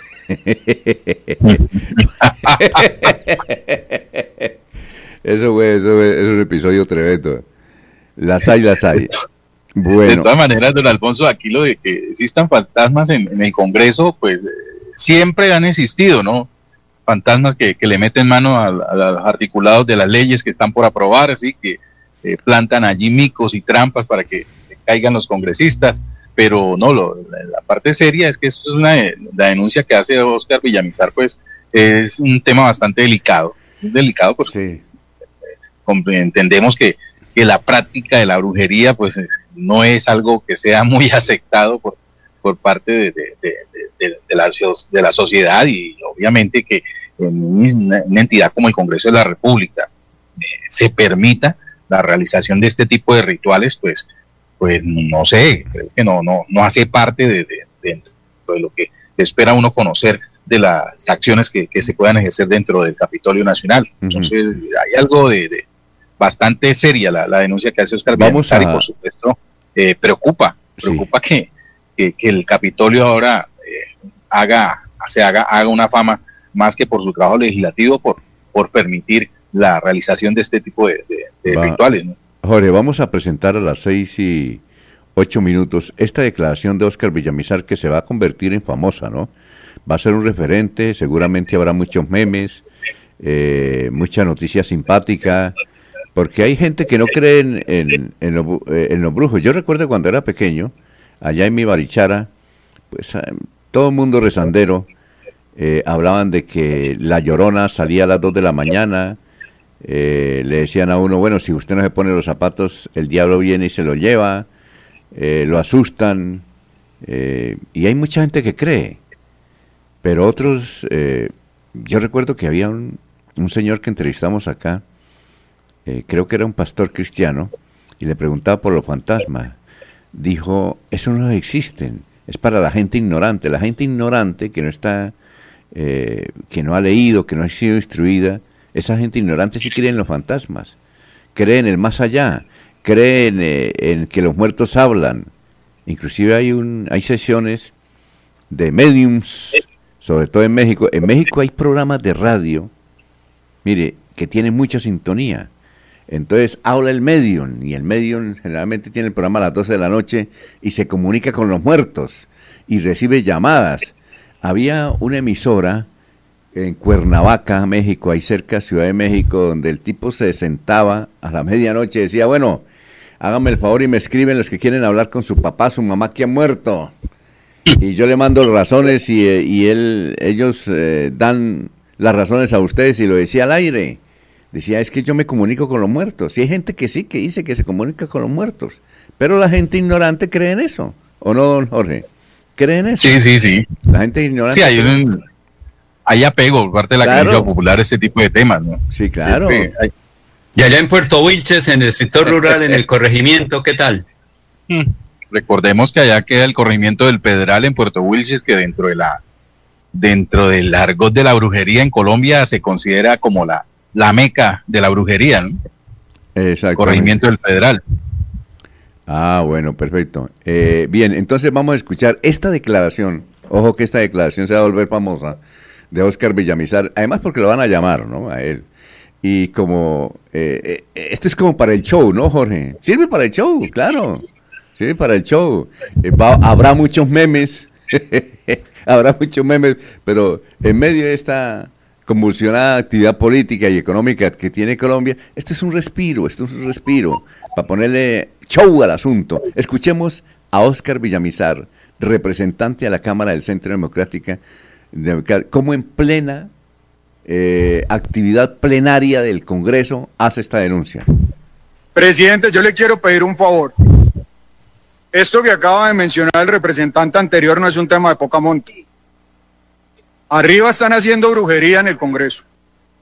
No, les po- podrán reírse, pero ya les paso las imágenes. Hay velas, muñecos que están quemando en el tercer piso del Congreso de la República. Esto nunca lo habían hecho. Y si les parece muy chistoso, suban ustedes y lo revisan. Pero yo creo que este no es el recinto para eso. Así que, presidente, yo le pido a usted el favor, como autoridad, o que retire a la gente o que se comporte. ¿Cómo le parece? no, eso, eh, toca repetirlo, Andrés, repitámoslo porque esto, esto es increíble. Esto es increíble. No, Presidente, yo le quiero pedir un favor. Esto que acaba de mencionar el representante anterior no es un tema de poca monta. Arriba están haciendo brujería en el Congreso. No, les po- podrán reírse, pero ya les paso las imágenes. Hay velas, muñecos que están quemando en el tercer piso del Congreso de la República. Esto nunca lo habían hecho. Y si les parece muy chistoso, suban ustedes y lo revisan. Pero yo creo que este no es el recinto para eso. Así que, presidente, yo le pido a usted el favor, como autoridad, o que retire a la gente o que se comporte. oiga, Jorge, ¿qué sería lo que dijo el anterior representante? Porque otro representante también hizo una denuncia de esas, ¿no? Sí, pero saben, Alfonso, que me parece muy válida la, la- la denuncia, el, re- el reclamo de parte del congresista Villamizar. No es el Capitolio Nacional el escenario para hacer ese tipo de prácticas. No, en serio. Ni, Eh, ni esa ni ninguna otra. Yo recuerdo, Jorge, que aquí en el Consejo de Bucaramanga hace como 10 años, alguien hizo una denuncia en el sentido de que estaban asustando en el Consejo. Que asustaban, ¿no? Y que asustaban y que asustaban. ¿Y cómo es el...? Y le preguntaban a los concejales, bueno, ¿y, y cómo, cómo, cómo, cómo es eh, el fantasma que aparece o el susto? ¿Cómo se puede interpretar? No, es que cuando estamos en la sesión comienzan desde arriba a, golpear, a golpear, a golpear. Entonces, eh, llevaron a un experto. Entonces el experto llegó y les dijo, "L- ¿sabe cuál es la solución? Mirar qué hay dentro. y desde luego, miraron qué había dentro. ¿Sabe qué había? Una cantidad de gatos. Era una, una cuevita de gatos, un nido de gatos, una madriguera, lo que había en el consejo. No sé si los gatos se fueron y duraron mucho tiempo. Yo recuerdo aquí que entrevistamos al doctor Alejandro, ¿cómo era? Alejandro Jotomonte, el veterinario, un saludo para él. Él venía y lo entrevistamos y cada rato le tocaba ir a ella a sacar a los gatos. Eran los gatos los que asustaban. Aquí, acá escribe un oyente que se fueron los gatos, pero se quedaron las ratas. Muy bien, oiga, no. Pero Alfonso. ¿Ah? ¿Qué pasó? Es que eso es del, digamos que es que eso es los chamanes, la santería.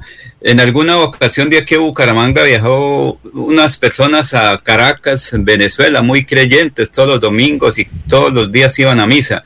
Llegan a Caracas y la anfitriona, primer día muy bien, el segundo bien. El tercer día, cuando la persona que llega del centro de Caracas, allá donde la anfitriona la encontró al fondo allá con un poco de cosas y le venga para acá, dijo la señora que iba en esa mm, comisión de turismo, dijo, no, yo no, yo no, y se asustó un poco. Al segundo día llegó ella y estaban cinco personas allá con santerías y cuando ella le dijo, venga, eh, venga vecina colombiana de Bucaramanga, antes nos llegaban muchos cigarri, eh, cigarros de su municipio cercano, pero ahorita tenemos dificultades, pero venga y nos acompaña. Esa persona dijo, no, yo, eh, no, no, le dijo a la amiga, me voy porque me están llamando de Bucaramanga, se asustó y se vino. Es que cuando uno está en Caracas, ve en la parte alta, como aquí decimos, Rico, eso en la noche una cantidad de cosas y uno dice, uy, ¿cómo hay de candelillas allá en la parte alta? Entonces los expertos dicen, no, es que ya hay una cantidad de gente eh, con cosas de santería y de chamanería, eso es común. Bueno, Manuel José Mejía Reyes dice, al doctor Villamizar lo están asustando el fantasma de entregar la finca. Leonardo Pinzón Pachón dice, señores periodistas, no hagan el oso como Oscar Villamizar.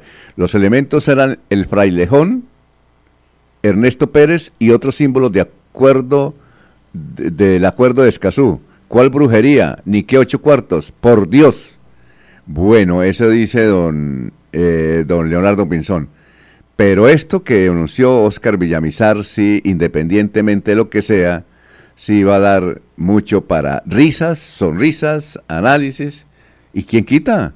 que estén embrujando al Congreso de la República. Ya, ¿quién quita? Y habrá y invitarán a los que les gusta hablar de los chamanes, de los creafantasmas. Y yo, yo estoy de acuerdo con lo que dice que solo los ignorantes creen en eso, ¿no, Jorge? Porque lo pueden asustar a uno. A uno mentes débiles se llaman, mentes débiles, no es que sean, es que Alfonso, mucha gente cree en eso y se le hacen hasta situaciones. Recordamos que en Barbosa hay muchas cositas Recuerda que les he dicho que cuando llegaron por allá de Arauca, un poco de señores muy astutos le metían un sapo a la gente y cuando los mm, devolvían estaban llenos y decían, mire, mire cómo hacemos milagros. Y claro, la persona se asusta mucho cuando ve que expulsa de su estómago un sapo pero lleno de agua. ¿Se acuerdan cuando uno echaba esos animalitos en agua y después crecían? Eso es. en Colombia y en Colombia casi no hay esa actividad de brujería. Pero lo que es Brasil, lo que es México, es impresionante. Es impresionante. En, México hay emisoras exclusivamente dedicadas a la brujería. exclusivamente. Y la gente va y paga. Yo conocí a un empresario aquí de Bucaramanga que se iba a Miami porque tenía una oficina y él era, aquí era empresario, joyero, y, en Miami era brujo. Y le iba muy bien. Chamán. Eh, no, chamán. Pues, no, chamán no, brujo. Brujo, brujo y, le va muy bien. Y, lo que es Miami, México, es impresionante, es impresionante, inclusive Venezuela. Venezuela y Cuba, Nicaragua. Aquí somos como un poquito más instruidos en, Colombia y no les, no les paramos bola, pero lo que es Bolivia, lo que es Perú, lo que es eh, inclusive Ecuador, lo que lo, eh, México, pero en México sí es, eso en todas partes. Eh, municipios que se cotice, municipios que deben tener su grupo, e inclusive en México eh, existe una facultad de brujería, así se llama. Eh, y si usted ve los programas de televisión, sobre todo de Televisa, hay eh, programas donde va una señora y dice, yo soy bruja. Es que le decía que días, que estaba viendo un programa, le decía una señora a un funcionario público, le decía a un funcionario, pues, le decía, hágame el favor y me respete, es que yo soy bruja. y aceptaba que era bruja en México. Bueno, vamos a una pausa. Oiga, su invitado, ¿qué pasó, Laurencio? Alfonso, parece que le hicieron brujería anoche y llegó a dormir a las 2 de la madrugada, lo que ya por una tercera fuente móvil me dice, y que parece que, porque le he marcado y no, no, parece que le hicieron brujería de sueño anoche y no ha despertado, está, porque llegó a las dos y media de la madrugada de la, de la comisión de la ley de paz total, ah, que anoche hasta las 12 de la noche trabajaron. Entonces, oiga, Jorge, ya le tengo el título para la crónica, una de las crónicas. Eh, ¿Sabe cuál es el título? El Congreso de la República está poseído. ¿Sí o no? Sí, se puede decir. Sí, sí. Puede ser un artículo. Pega, pega. Eh, vamos, vamos, voy a marcarle a Oscar Villamizar a ver cómo, cómo es el, asunto de la... Voy a marcarle a ver si nos sale al aire, a no ser que también esté poseído como Juan Manuel Cortés. Juan Manuel Cortés no puede pues, salir hoy al aire, tal vez mañana o Laurencio. Sí, yo creo, ¿no? Sí, señor, sí, porque es que me dicen, dijo, mire, yo lo acompaño, concretamente, eh, Domingo Cortés me dice, estoy aquí en Bogotá, pero estoy en otro apartamento distante de mi hijo, y él, 12 y 10 de la noche, los saludamos ahí en el Congreso de la República. Entonces, el Congreso... Y salió parece que a las dos y media de la madrugada a dormir o a descansar, ¿sí? Porque ayer fue una jornada larga de comisiones de, la ley de paz y, puede estar Y puede estar poseído. Son las seis de la mañana, 21 minutos. Sí, de sueño. 6.21. Y es nuestro amor. En Bucaramanga creemos que el futuro de los niños está en la tecnología. Por eso hemos entregado más de 10.000 computadores en los colegios públicos para seguir cumpliendo nuestro compromiso de cerrar la brecha digital. Aquí hacemos realidad los sueños de las nuevas generaciones de bumangueses que seguirán transformando a Bucaramanga en una ciudad inteligente, educada y transparente. Alcaldía de Bucaramanga. Gobernar es hacer.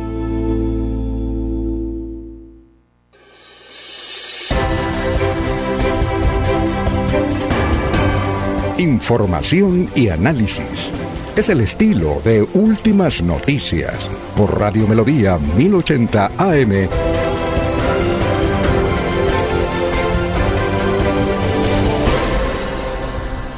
Presidente, yo le quiero pedir un favor. Esto que acaba de mencionar el representante anterior no es un tema de poca monta. Arriba están haciendo brujería en el Congreso. No, les podrán reírse, pero ya les paso las imágenes. Hay velas, muñecos que están quemando en el tercer piso del Congreso de la República. Esto nunca lo habían hecho. Y si les parece muy chistoso, suban ustedes y lo revisan. Pero yo creo que este no es el recinto para eso. Así que, presidente, yo le pido a usted el favor, como autoridad, o que retire a la gente o que se comporte. Bueno, bueno. ¿Qué hacemos? 6 y 23, muchos mensajes acá. Oye, qué cantidad de mensajes. Impresionante. Bueno, eh, don Jorge, vamos con noticias a esta hora. Estamos en Radio Melodía. Así es, don Alfonso. Llegó el nuevo comandante de policía de la Policía Metropolitana de Bucaramanga, el coronel José James Roa, y llegó trabajando muy bien y celebrando que durante seis días eh, consecutivos no se han presentado homicidios en el área metropolitana. Argumentó que sus hombres están haciendo presencia las 24 horas en aquellos sitios donde la criminalidad ha sido en el pasado bastante alta. Precisó que es importante manifestarles a las comunidades que la intolerancia es uno de los factores que hacen que ocurran homicidios en algunos barrios de, del área metropolitana. Este año, en lo que va de estos eh, nueve meses y quince días, 149 eh, homicidios en el área se han presentado, 21 menos que los registrados durante 2021. Por lo tanto, hace un llamado a la comunidad para que eh, tenga en cuenta el buen comportamiento eh, y la tolerancia en momentos en que pueda generarse hechos de violencia.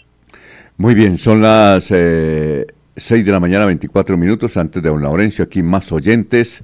Eh, Jorge Eliezer Hernández, Carmen Elisa Balaguera nos están escuchando. Eh, Juan Martínez dice, es Juan Martínez, dice, eh, hay que decirle a Oscar Villamizar que en la finca que tenía en Girón y que no han querido entregar, allá hay muchos fantasmas. Allá hablan de noche y aparecen muchos fantasmas. Bueno, don Laurencio, lo escuchamos.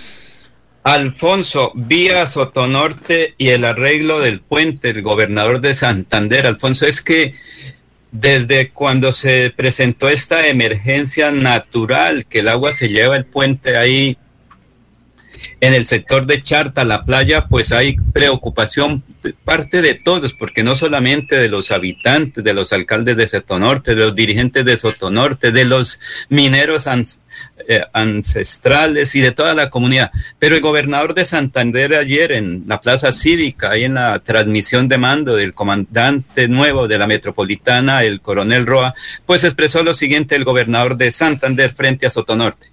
Le damos la cordial bienvenida a, nuestro nuevo comandante de la Policía Metropolitana de Bucaramanga, coronel José James Roa, para seguir luchando y trabajando de manera articulada con las diferentes instituciones para seguir reduciendo los eh, delitos que se vienen presentando. el llamado para que se conduzca con mucha precaución, sobre todo en corredores importantes, en la vía Curos Málaga, en la vía hacia la provincia de Sotonorte, al igual que también en la vía entre Mogó San Joaquín, entre la vía San Vicente y el Carmen de Chucurí hacia Puerto Huiches, donde se han venido presentando todas estas afectaciones. Las crecientes súbitas son fenómenos naturales que desafortunadamente desbordan cualquier capacidad de esos trabajos. Autorizó ya un puente militar que no hay en el país. Logramos hacer esa gestión porque realmente iba a ser trasladado hacia otro territorio porque el país está viviendo toda esta afectación. La fuerza de la naturaleza, del agua, pues era imposible. Pues si tumbó dos puentes, ¿cómo nos iba a llevar estos trabajos provisionales? Por eso aquí le hemos dicho a nuestra comunidad de Sotonorte que se está trabajando toda esta afectación del río de Charta, pues ha, socavado este correo. Pero nuestra provincia de Sotonorte no está sola, le hemos brindado apoyo importante, más bien, y soy respetuoso de las marchas, de las protestas, porque es el derecho de los ciudadanos. Pero yo creo que aquí hay una gran preocupación, la contaminación del río Suratá, de la minería ilegal. Muy bien, perfecto. Eh, oyentes a esta hora, son muchos los oyentes que hablan sobre la brujería. Por ejemplo, don Jorge Eliezer Hernández nos escribe lo siguiente. Eh, a ver, vamos a mirar lo que dice don Jorge Eliezer Hernández. A ver, claro que nos regaña por ponerle cuidado a eso, pero no, bueno, es una noticia y seguramente será noticia a nivel nacional e internacional, ¿no? Dice Jorge Díaz Hernández, mesa de trabajo, aunque la familia Villamizar no son los santos de mi devoción, sabemos que este gobierno eh, en proclive a la santería, es proclive a la santería y las ciencias de ocultismo con rituales que usan los delincuentes y guerrilleros como lo vimos con Matamba, que lo delató una bruja, eh, como varios guerrilleros que tenían chamanes de cabecera para que los protegieran y les protegieran el negocio del alcalde. Ahora bien, Vean las imágenes de campaña de Petro y Francia y aparecen en rituales paganos y de ocultismo. Esa fue una de sus acciones para ganar. Esto viene de Venezuela y lo hacía Chávez y aún así murió. En la Biblia está escrito que se abomina a quienes practican la brujería. Por eso el Partido Verde de Caterina y Miranda, partidos de guerrilleros, probaron, aprobaron la ley del diezmo. Eh, y ahí dice, la Biblia eh, dice, hizo pasar por el fuego a sus hijos, eh, perdón, dice 2 de Crónicas 33.6. 2 de Crónicas 33.6, dice don Jorge Díaz Hernández, que la Biblia dice que hizo pasar por el fuego a sus hijos en el valle de Benjinom, practicó la hechicería, usó la adivinación, practicó la brujería y trató con medium y espiritistas, hizo mucho mal ante los ojos del Señor. Bueno, y también un señor nos escribe desde el Tolima, desde Ibagué, y nos y señala, dice, una de las conferencias de la historia Diana Uribe, dice que en Europa hubo un rey que ordenó eh, matar a todas las brujas, y solamente de las 150 brujas que él ordenó matar se salvó una, porque cuando llegaron y le preguntaron, es que la vamos a montar a usted porque usted es bruja. Y entonces la bruja dijo, no, yo no soy bruja, yo soy estafadora. Y se salvó. bueno, eh, 6 y 29 minutos. Eh, aquí nos eh, envía un oyente. Así avanza la campaña para la gobernación de Santander. Estos serían los aspirantes a ocupar el Palacio Amarillo y dirigir los recursos del Departamento de Santander. Primero está en la encuesta eh, el alcalde de Bucaramanga, eh, Fernando Vargas Mendoza. En el segundo lugar está el exalcalde Rodolfo Hernández. En el tercero, Ferley Sierra. en el cuarto Oscar Villamizar, en el quinto Héctor Mantilla Rueda. Bueno, gracias por eh, la sintonía, gracias por... Aquí, aquí leemos todo, ¿no? Ah, Cecilia Pedraza que me envía eso. Gracias. Son las seis y treinta, vamos a una pausa y regresamos.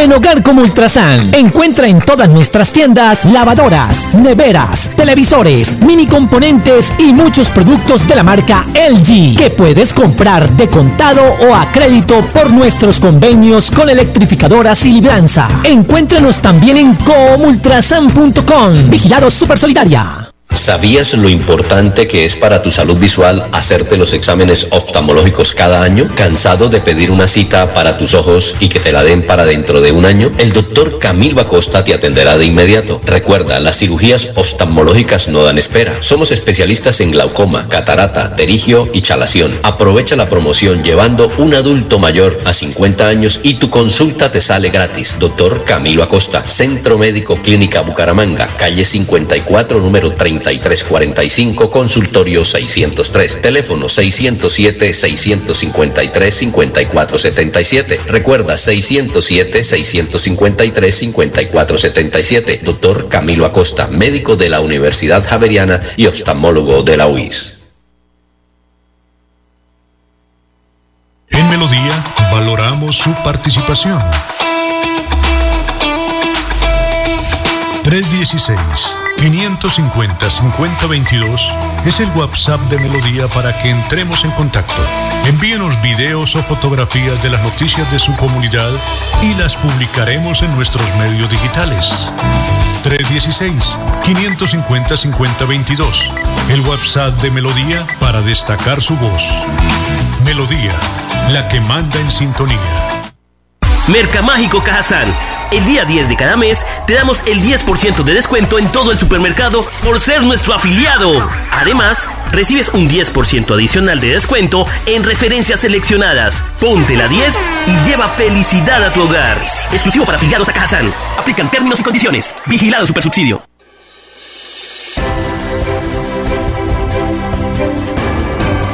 Información y análisis es el estilo de Últimas Noticias por Radio Melodía 1080 AM.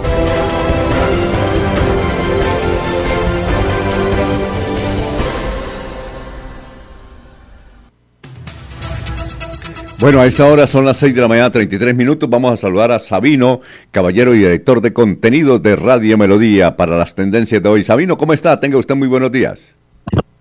Muy buenos días, Alfonso, y a todas las personas que nos siguen a través de nuestras redes sociales. Recordarles 316-550-5022 es el WhatsApp de Melodía. Pueden seguirnos enviando fotografías, videos, audios, eh, temas de interés de su comunidad y con gusto aquí también las publicaremos. Bueno, ayer habíamos preguntado sobre el tema de qué es el verdadero huracán.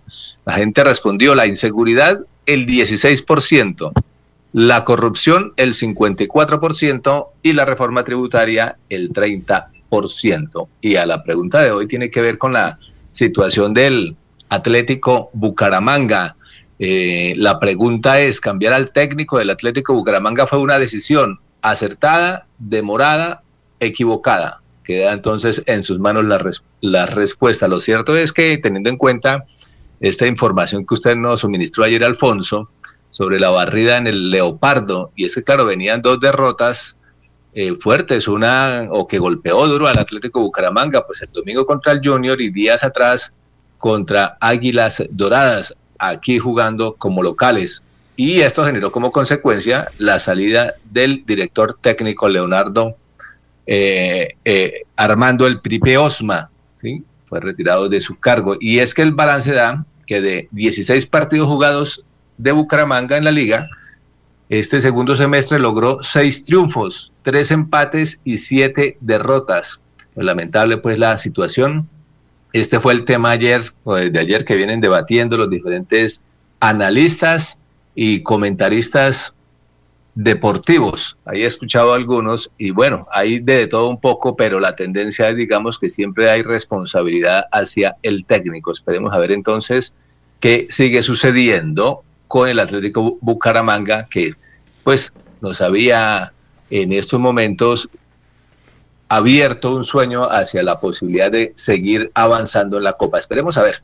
De todas maneras hay que tener paciencia. Y el otro tema, pues de carácter político, tiene que ver eh, con el acuerdo de Escazú, con 119 votos a favor y uno en contra.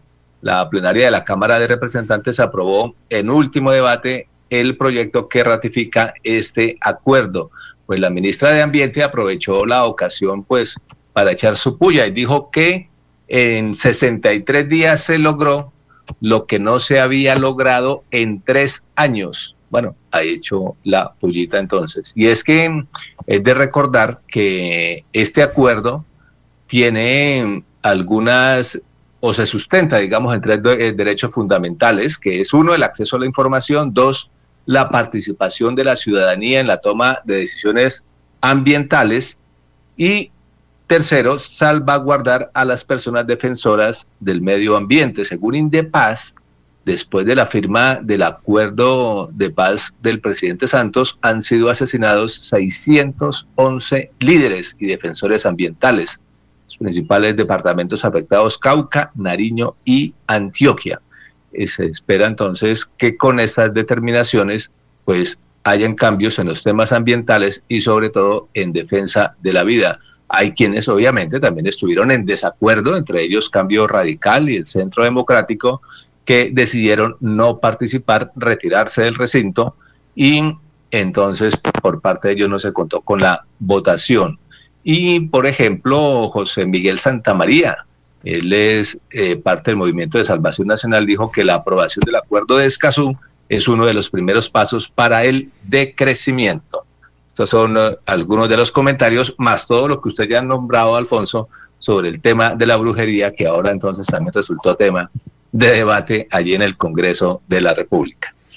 Eh, muchas gracias. Oiga, otra cosa, usted sí se dio cuenta, Sabino, que ayer hubo una manifestación sobre los galleros de Colombia, los que eh, promueven peleas de gallos, que ayer en, el en el, la Plaza de Bolívar, qué cantidad de gente había, porque el gobierno de Petro quiere erradicar totalmente las galleras en Colombia. ¿Sí se dio cuenta de eso? Y el titular y la fotografía, sí, pero no adentré para, para precisar el, el tema cuál era, pero me imagino va ligado a ese tema de, al igual que los toros, por ejemplo, que las corridas de toro, eh, que se empezaron a, prohibir en respeto pues a la vida de los animales. Tal vez la cosa también va por ese lado y va a generar también debate y polémica frente a estos, a estos temas y sobre todo gente que eh, vive pues digamos de este tipo de negocio. Eh, sí, dicen que por ejemplo entre Santander y Boyacá las galleras mueven cada fin de semana más de 1.500 millones de pesos. Es que eso es mucha plata. Eso es mucha plata. Claro. 1.500 millones de pesos. Aquí en Santander hay muchas, ¿no? Por el lado de Piedecuesta. Es lo que hay. En Girón, ¿no? Galleras. Mm. Alfonso, y en el sur de Santander, y ahí sobre Moniquirá, San José de Pare, Togüí, toda esa zona, eh, se reúne en Barbosa, Vélez, Puente Nacional, y me estaban invitando este fin de semana que me fuera para Bogotá en vez de venirme para Bucaramanga y que los acompañara. Pero les dije, pues, eh, a eso, pues, es una tradición del beleño, más que todo el gallo de pelea, porque es un gallo especial, unos animales que son criados, atendidos como los caballos de paso fino colombianos, los preparan durante todo el tiempo ese tipo de animalitos, que unos están en acuerdo que sean las peleas, otros que no, pero finalmente no acepté la invitación para estar ayer en Bogotá. Bueno, perfecto. O que no alcanzaba para la apuesta, tenía muy poquito. para el case se llama, para cazar. Para, cazar, la del case. Aquí me dice un oyente que en Florida Blanca, en el sector rural, se hacen cases de 200 millones de pesos en una sola jornada. Es decir, un ciudadano hace cases de 200 millones. ¿Y en Florida Blanca? ¿Cómo? En Florida, Blanca hay una buena pelea de gallos. Ah, sí, claro. ah, sí, de verdad hay una fuerte. Eh, para hacer sus apuestas. Eh, eh, el concepto que tiene Gustavo Petro sobre eso, en las conferencias que ha dictado, inclusive está en YouTube, dice que eso de las galleras no debe existir porque es un, es un atentado contra los recursos naturales y dos, porque es la, la forma más rápida de lavar dinero en Colombia. De lavar dinero es esa, la de la pelea de gallos. Seguramente por eso la va a prohibir. Bueno, eh, Sabino, muchas gracias, muy amable. Bueno, usted es muy amable. Y reiterar, por ejemplo, en el Congreso están que corren. Eh, ayer también eh, ya se aprobó reforma tributaria, primer debate. Ayer lo de Escazú y la de Paz Total también ya fue aprobado en primer debate. Y finalmente, saludo especial a Jorge Caicedo en su cumpleaños. Ah, sí, exactamente. Muchas gracias. Muchas gracias, señor Sabino. Bueno, 6 y ¿Cuándo 40. es el case para la celebración, Sabino? ¿Cuándo es el case para la celebración? Bueno. No, usted dirá. Usted dirá, don Laurencio, usted el que convoca. Comisiono a Laurencio Gamba para Eso. que se encargue de esos menesteres. Miren cuánto es la base. ya listo. Éxito, Buen día. gracias. Sabino, buen día. Jaime Durán Barrera, senador de la República, dijo, he instado al ministro de Energía, al ministro del Medio Ambiente, eh, al doctor Álvaro Pardo, director de, a los directores de la ANI, que se pongan pilas, tomen medidas contra minería ilegal de oro en el municipio de California. Con mercurio están contaminando las aguas del páramo de Santurbán. Germán eh, Rodríguez nos dicen, eso de la santería está muy bueno, hay que investigar más la denuncia de Óscar Villamizar. Bueno, eh, eh, ayer intentamos, Ramiro Lagos Castro es un poeta nacido en Zapatoca, que está cumpliendo 100 años de edad, ya cumplió 100 años, ahora el pasado 24 de septiembre. Pensábamos que estaba en Bucaramanga, ¿no? Él, reside en California, Estados Unidos, eh, en Carolina del Norte, y resulta que mm, no está en Bucaramanga para hacer una entrevista. Dice, eh, preguntamos que si lo podíamos hacer por Zoom y nos dijeron que no. Eh, está cumpliendo 100 años, se fundó una corporación de Ramiro Lagos, porque es que no es fácil tener 100 años y llegar con todas las capacidades que tiene Ramiro, Ramiro Lagos Castro. Otra noticia, eh, ya definitivamente el famoso club de profesionales, que fue fundado en 1966, que queda ahí en la calle 43 con carrera 36, eh, será demolido y van a construir, inicialmente se pensaba en hacer un programa habitacional, un plan habitacional de empresas y habitaciones ahí, luego de un hotel.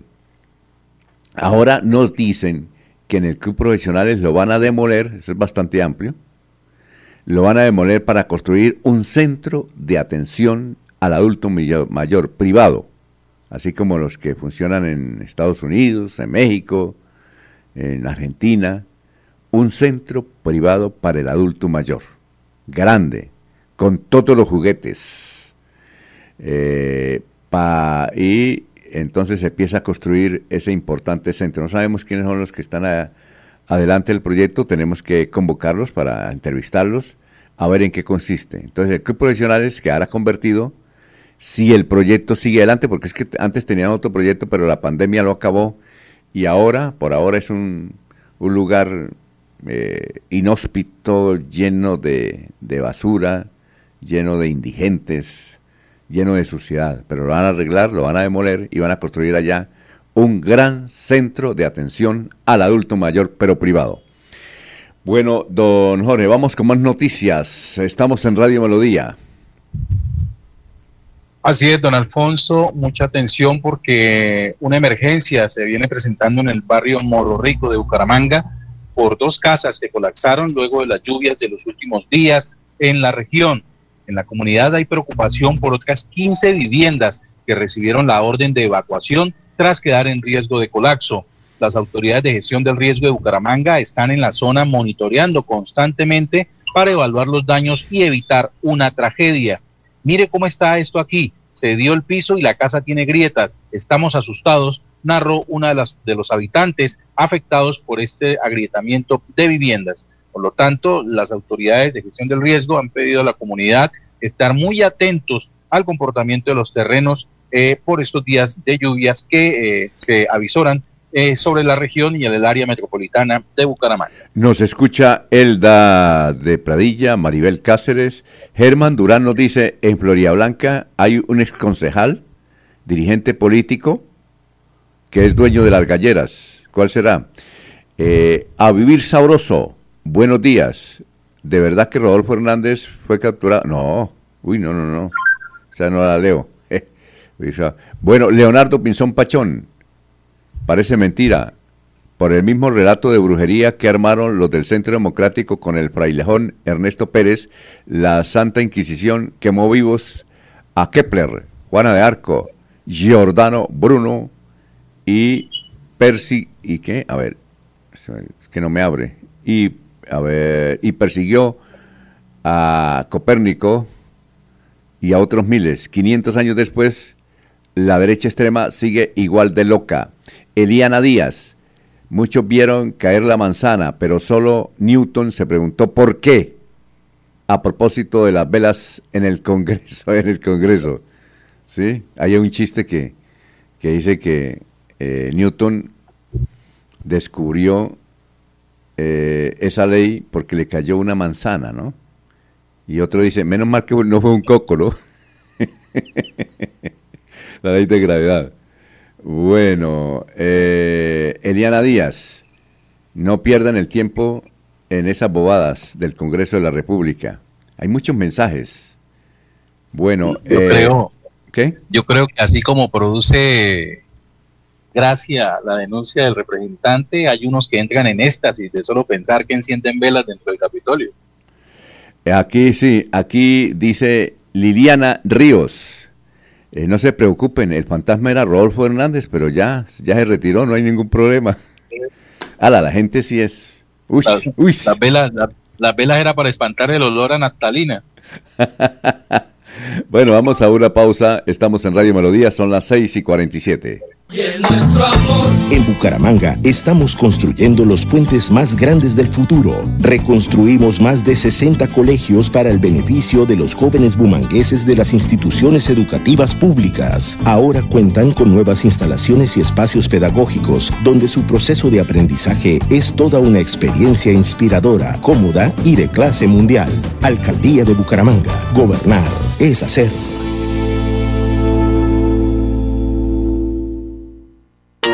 Queremos que disfrutes de un servicio de energía confiable y de calidad. Por eso, trabajamos en el mantenimiento de la infraestructura eléctrica. Para que estés informado oportunamente de las fechas y horarios, síguenos en nuestras redes sociales o consulta toda la información en www.esa.com.co. ESA, Grupo EPM, Vigilado Superservicios. Escucha Últimas Noticias por Radio Melodía. Últimas Noticias por Radio Melodía, la que manda en sintonía.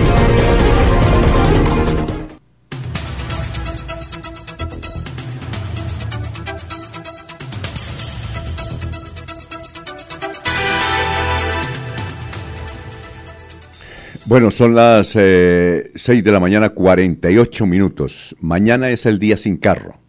Mañana es el día sin carro. Eh, eh, tenemos en la línea al médico cirujano eh, Luis Alberto Hernández Jarufe. Él es un líder regional de protección al medio ambiente, exitoso gerente de empresas del sector de la salud, con gran experiencia tanto en el sector público como en el privado. Además, recuerden ustedes, hace como ¿qué? unos 10 años o 12 años fue director del Hospital Científico cuando se llamaba Ramón González Valencia. Doctor eh, Luis Alberto Hernández, tenga usted muy buenos días. Muy buenos días, Alfonso. Muy buenos días a tu compañero de la mesa y muy buenos días a todos los santanderianos. Bueno, eh, usted fue director, ¿cuánto hace? Del, del, cuando era Hospital Universitario Ramón González Valencia. No, Alfonso, me tocó recibir precisamente ese periodo de ese proceso tan complejo de haber liquidado el Hospital Ramón González Valencia, que tú sabes, hoy extraña a la gente, extraña mucho ese hospital, y nos tocó esa liquidación, que fue exactamente periodo 2008-2009, Alfonso. Ah, muy bien. Usted está, usted que es un hombre que investiga mucho en el medio ambiente, eh, ahí, bueno, mañana es el día sin carro, en la ciudad, en el área metropolitana. Eh, ¿Sirve para algo eso, el día sin carro, en materia de salud, en materia del medio ambiente? Alfonso, yo me hago una pregunta, sí, cuando uno no, no mira o no revisa las experiencias que han pasado sobre este tema del día sin carro y por qué fue un fracaso Por ejemplo, lo que sucedió en la ciudad de Bogotá el mes pasado, se decretó el día sin paro, el día sin, sin carro y sin moto. Este, uno debería tomarlo correctivo para este proceso de mañana. Así que este, resulta que no. Ya quiero comentar que como está concebido, este es un día sin carro, como muy bien lo dicen los gremios, va a disminuir las ventas en, en Bucaramanga y por consiguiente un sector que es el que empuja la economía de este país se va a ver deteriorado. ¿Y por qué razón va a ser una medida sin resultado, una medida ineficaz si se toman las mediciones como deben ser? Resulta que en, la contaminación del aire está mediada por una, por una sigla, por un polvo, por un hollín que se conoce como nombre de PM, esto quiere decir material particulado y hay de 2.5 y de 10. El de 2.5 quiere decir el, diámetro, la micra que contiene. Es decir, que entre más pequeño, este material particulado logra entrar al pulmón, logra entrar a la, a la, a la, a la capa interna de las arterias que se conoce con el nombre de el endotelio y hace más daño a la salud. Pero resulta que las autoridades locales dicen no vehículos, no motos y desconocen que la principal contaminación está precisamente por el transporte de carga, el transporte de diésel, porque ese es un material que no hace muy buena combustión. Y podemos mirar, Alfonso, yo invito que, que miremos y hagamos un recorrido detrás de un camión de esto obsoleto, eso contamina mucho el medio ambiente y estos transportes de carga van a seguir funcionando. Bogotá que vivió que hacia la parte de Bosa, Kennedy, Sur, los niveles de contaminación eran insalubres. ¿Qué quiero decir cuando son insalubres? La Organización Mundial de la Salud, Alfonso, establece que un día de, en un día el material particular de 2.5 debe ser máximo hasta 50 microgramos por metro cúbico y de PM10 debe ser máximo también hasta 50. Bogotá registró valores por encima en casi toda, eh, en toda la sabana de Bogotá. Así que mi apreciado eh, Alfonso, yo estoy de acuerdo con los gremios. Leí la manifestación, acabo de leer ahorita Vanguardia Liberal y acabo de leer que ellos no están de acuerdo. Efectivamente ellos lo hacen en los sentidos, en la medición de las ventas y nosotros lo decimos desde el punto de, vista de la academia, de la investigación, el material particulado no va a bajar desde que la medida no sea una medida restrictiva completa ah, para todos los santanderianos. Bueno, doctor, entonces, para nada sirve el día sin carro. Para nada sirve el día. Mm. ¿Y usted ya le mandó eso al alcalde o a los alcaldes? Para perjudicar la economía sí va a servir, Alfonso. Ah, bueno, perfecto. Bueno, doctor, muy amable, muy amable, muy gentil, ¿no? Éxitos por ese comentario. Claro que sí, Alfonso. Muy bien. Claro que sí, Alfonso. Un saludo. Muchas gracias. Ok, 6 y 53. Don Jorge, vamos con más noticias a esta hora. Estamos en Radio Melodía. Alfonso, la afición del Atlético Bucaramanga que se queja hoy ante la crisis del equipo y que ante los últimos resultados deja sin técnico al Atlético tras perder contra el Junior. Las directivas del equipo Leopardo anunciaron que en las próximas horas eh, darían a conocer quién será el nuevo técnico del Auriamarillo. El técnico Armando Piripi Osma dejó de ser el entrenador del Atlético Bucaramanga tras perder con el Junior de Barranquilla. El estratega, el estratega santanderiano se va del club luego de acumular dos derrotas consecutivas en el estadio Alfonso López. Piripi llegó al Atlético en el primer semestre y logró la clasificación a los cuadrangulares semifinales. Ahora, en la segunda temporada del año, sigue con opción de avanzar, sin embargo, luego de las derrotas como local ante Águilas y Junior, las posibilidades se redujeron y los directivos decidieron terminar su contrato. Logramos en un año de 56 puntos y confío en la clasificación. No veo motivos para irme, aseguró el técnico Osma al terminar el partido con el Junior que eh, sucedió el lunes anterior. Eh, muy bien, son las 6 eh, de la mañana, 54 minutos. Don Laurencio, antes de don Laurencio, dice don Jorge Eliezer Hernández, el Universal dice Parque Tercer Milenio de Bogotá, un lugar que antes albergó a la zona del Cartucho en pleno centro de Bogotá, Flores, eh, humos de saumerio y vestidos de colores, indígenas, campesinos, afrodescendientes y líderes sociales rodeando, rodeando al único que estaba con traje, Gustavo Petro, el presidente electo de Colombia, asistió el pasado sábado a una posesión espiritual llevada a cabo eh, con la impronta de defender la diversidad y transformación social, banderas de su campaña electoral y saumerios, que puede ser un acto de brujería. Eh, Jorge Elías Hernández dice, los ateos de izquierda. Noticias, don Laurencio, lo escuchamos. Alfonso, el albergue es uno de los centros importantes. Se hablaba hace ratico que aquí en Bucaramanga se proyecta un albergue privado por ahí por cabecera. Pero directora del albergue San Vicente de Paul Claudia Salazar Álvarez, es que cuando uno ya termina la parte laboral, pues debe pensar en su futuro, porque a veces lo deja en las calles y la familia o los amigos lo abandonan. Pero escuchemos este informe sobre por qué la importancia y los requerimientos que hay apoyo para estos centros. Sí, mucho gusto. Mi nombre es Claudia Salazar Álvarez y soy la directora del albergue San Vicente de Paul de nuestro municipio. Significan un gran soporte para la labor que realizamos día a día con los adultos mayores, ya que todas estas ayudas técnicas permiten que los podamos eh, movilizar de una mejor forma más fácil para que el personal también no tenga que realizar tantos esfuerzos físicos que a veces pueden poner en riesgo su salud al movilizar pacientes que están postrados, pacientes que requieren de estas sillas, de estos bazones. Entonces, de verdad que muy agradecidos con este gran aporte. Sí, sí, señor. Cuando salió como la convocatoria, eh, pasamos los papeles, las solicitudes y pues gracias a Dios hoy ya es una realidad. Con esto, pues aparte del adulto mayor, el cuidador, la persona que está a diario con ellos, cuidándolos. Sirven muchísimo, claro que sí. Son de gran apoyo, ya que si uno las va a conseguir por su cuenta, pues son muy costosas y nosotros no tenemos los recursos para poderlas adquirir y las familias tampoco. No, solamente las personas que trabajamos con personas discapacitadas que requieren estas ayudas reconocemos el gran valor que una ayuda técnica representa en el diario vivir de esa persona, porque no se trata solamente de algo que, que tenga poco valor o mucho valor, es la utilidad que prestan para la persona, para atenderla. Muy bien, eh, nos eh, llama desde Matanza Miguel García, exalcalde. Dice, estoy aquí en Matanza.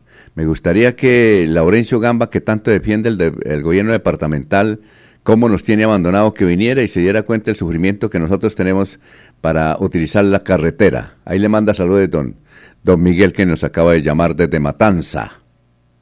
Alfonso, no solamente en Sotonorte, es que recorrí recientemente muchos municipios de Santander y toca es con bota ahí de esa pantanera hasta la rodilla. Es que la situación de la lluvia es impresionante controlable en el departamento. Si mire qué ha pasado, por ejemplo, la lluvia en Estados Unidos, en La Guajira, en Venezuela. Entonces criticamos aquí, pero es que con la naturaleza, con la lluvia es muy difícil cualquier plan de desarrollo. Todo se afecta, Alfonso. Ah, bueno, la vida social de las comunidades, la agricultura, porque si el campesino no, no puede sacar sus cosechas y si no tiene el, el, el, burro de carga, me refiero al, al, animalito que se mete por cualquier sitio, si no lo tiene, pues muchas cosechas están quedando en los campos. Ahorita que se inicia la temporada de café, lo que pasa es que de un escritorio eso es fácil uno criticar, pero trabajar es lo más difícil. Por eso es que mucha gente está en estrés, porque muchas necesidades y poca plata para invertir y todos los días llegan a pedir, pero nadie lleva soluciones ni inversiones, solo peticiones como rosarios cuando por la noche las abuelas se ponen a rezar y rezar y sin recursos. Juan Vega nos dice, por ahora eh, quiero comentarles que fue encargado de la dirección técnica del Atlético Bucaramanga este gran santanderiano de corazón, Jorge Ramoa. Ah, bueno. Jorge Ramoa es el que está ahí mientras nombra nuevo técnico. Vamos, ya está ahí Diego, vamos a una pausa y regresamos. Son las 6 de la mañana, 59 minutos. Aquí Bucaramanga, la bella capital de Santander. Transmite Radio Melodía, Estación Colombiana, HJMH, 1080 kilociclos, 10.000 vatios de potencia en antena, para todo el oriente colombiano. Cadena Melodía, la radio líder de Colombia. Nuevamente estará en Bucaramanga atendiendo a sus pacientes el médico especializado en medicina alternativa y complementaria, el doctor Ricardo González Parra, el sábado 5 y domingo 6 de noviembre. Si está enfermo, es hora de agendar su cita médica sin costo. Tratamientos con medicamentos biológicos completamente naturales, sin químicos. Recuerde, el sábado 5 y domingo 6 de noviembre los atenderá el médico, el doctor Ricardo González Parra. Agende su cita médica sin costo llamando a la línea celular 3 313-392-2623. 313-392-2623. Estas son las últimas noticias de Colombia y el mundo en Radio Melodía, la que manda en sintonía. Hola, ¿qué tal? Bienvenidos. Soy Florentino Mesa y esta es la vuelta al mundo de la información. Al menos 28 fallecidos, 14 de ellos en Guatemala, 4 en Honduras, 9 en El Salvador y miles de damnificados, es el balance actualizado del paso de la tormenta Julia por Centroamérica, donde hay miles de personas en albergues y siguen las evacuaciones.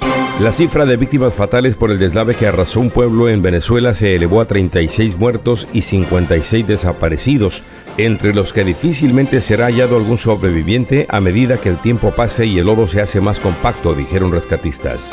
El gobierno mexicano interpuso una nueva demanda sobre armas de fuego en Estados Unidos, esta vez no contra los fabricantes, sino contra cinco tiendas y distribuidores a los que responsabiliza del flujo de armas ilegales hacia México. El principal encargado del Departamento de Estado de Estados Unidos para Latinoamérica, Brian Nichols, afirmó que su país sigue indignado por el desprecio a los derechos humanos que muestra el gobierno nicaragüense de Daniel Ortega. Tres años después de haber sido firmado, el Congreso de Colombia aprobó la ratificación del Acuerdo Internacional de Escazú, una poderosa herramienta para la protección del medio ambiente y los derechos humanos. Rusia lanzó su ofensiva más grande contra Ucrania en meses contra varias ciudades en la que destruyó objetivos civiles, dejó a la población sin electricidad ni agua potable, destrozó edificios y mató a por lo menos 19 personas en represalia por el ataque ucraniano contra un puente clave. Ucrania llamó a Rusia Estado terrorista tras los bombardeos rusos en su territorio, condenados por la ONU y Occidente, al presentar en la Organización de Naciones Unidas una resolución de condena de la anexión de regiones de este país por Moscú. El Ministerio de Relaciones Exteriores de Irán advirtió hoy a Estados Unidos y a Europa que no debe asociar los recientes problemas internos del país islámico con las conversaciones nucleares. Esta fue la vuelta al mundo de las noticias. Melodía valoramos su participación. 316-550-5022 es el WhatsApp de Melodía para que entremos en contacto. Envíenos videos o fotografías de las noticias de su comunidad y las publicaremos en nuestros medios digitales. 316-550-5022. El WhatsApp de Melodía para destacar su voz. Melodía, la que manda en sintonía.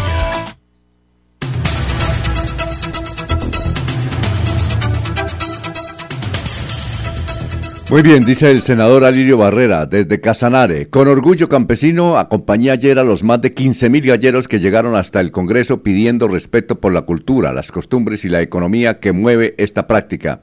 Si hay que entregarlo todo en la arena, vamos a hacerlo peleando. Palabra de gallero. Hágale parlante, hágale pariente, dice el senador Alirio Barrera. Bueno, eh, saludamos desde Orlando. Bienvenido, Diego. ¿Cómo se encuentra? Diego J. Galvis, desde Orlando, Estados Unidos. ¿Cómo está? Muy buenos días. Alfonso, muy buenos días. ¿Cómo está? No, muy bien. Todo por acá. Un saludo muy especial para los oyentes, para los compañeros y por supuesto para usted, Alfonso. ¿Ya está en Orlando?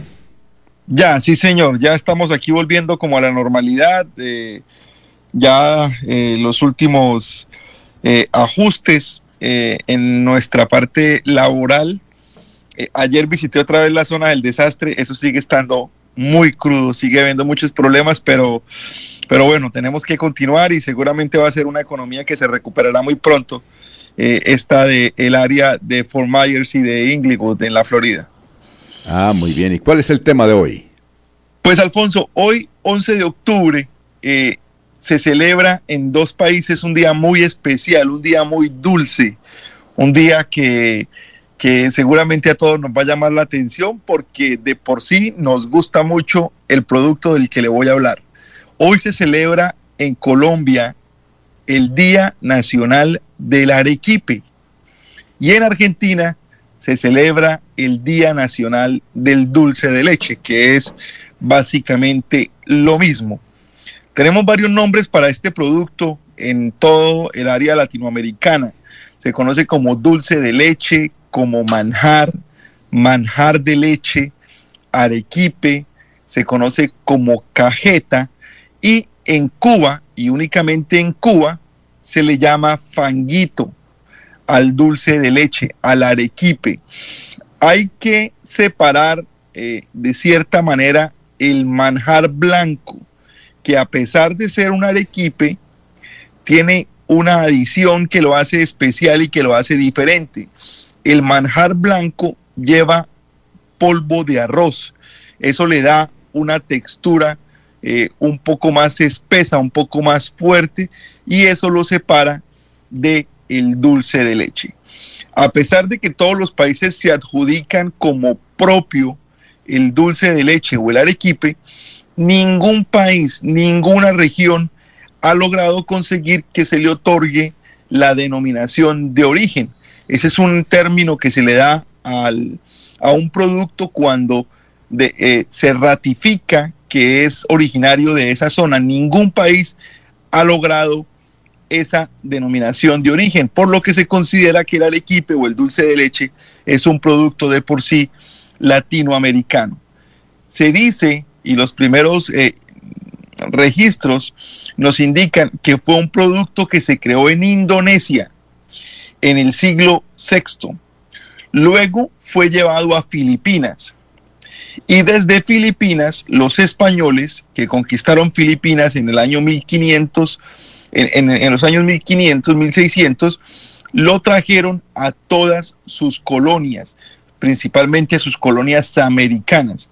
Es decir, se piensa que el Arequipe llegó por intermedio de los españoles, pero que provenía de Filipinas, con origen en Indonesia.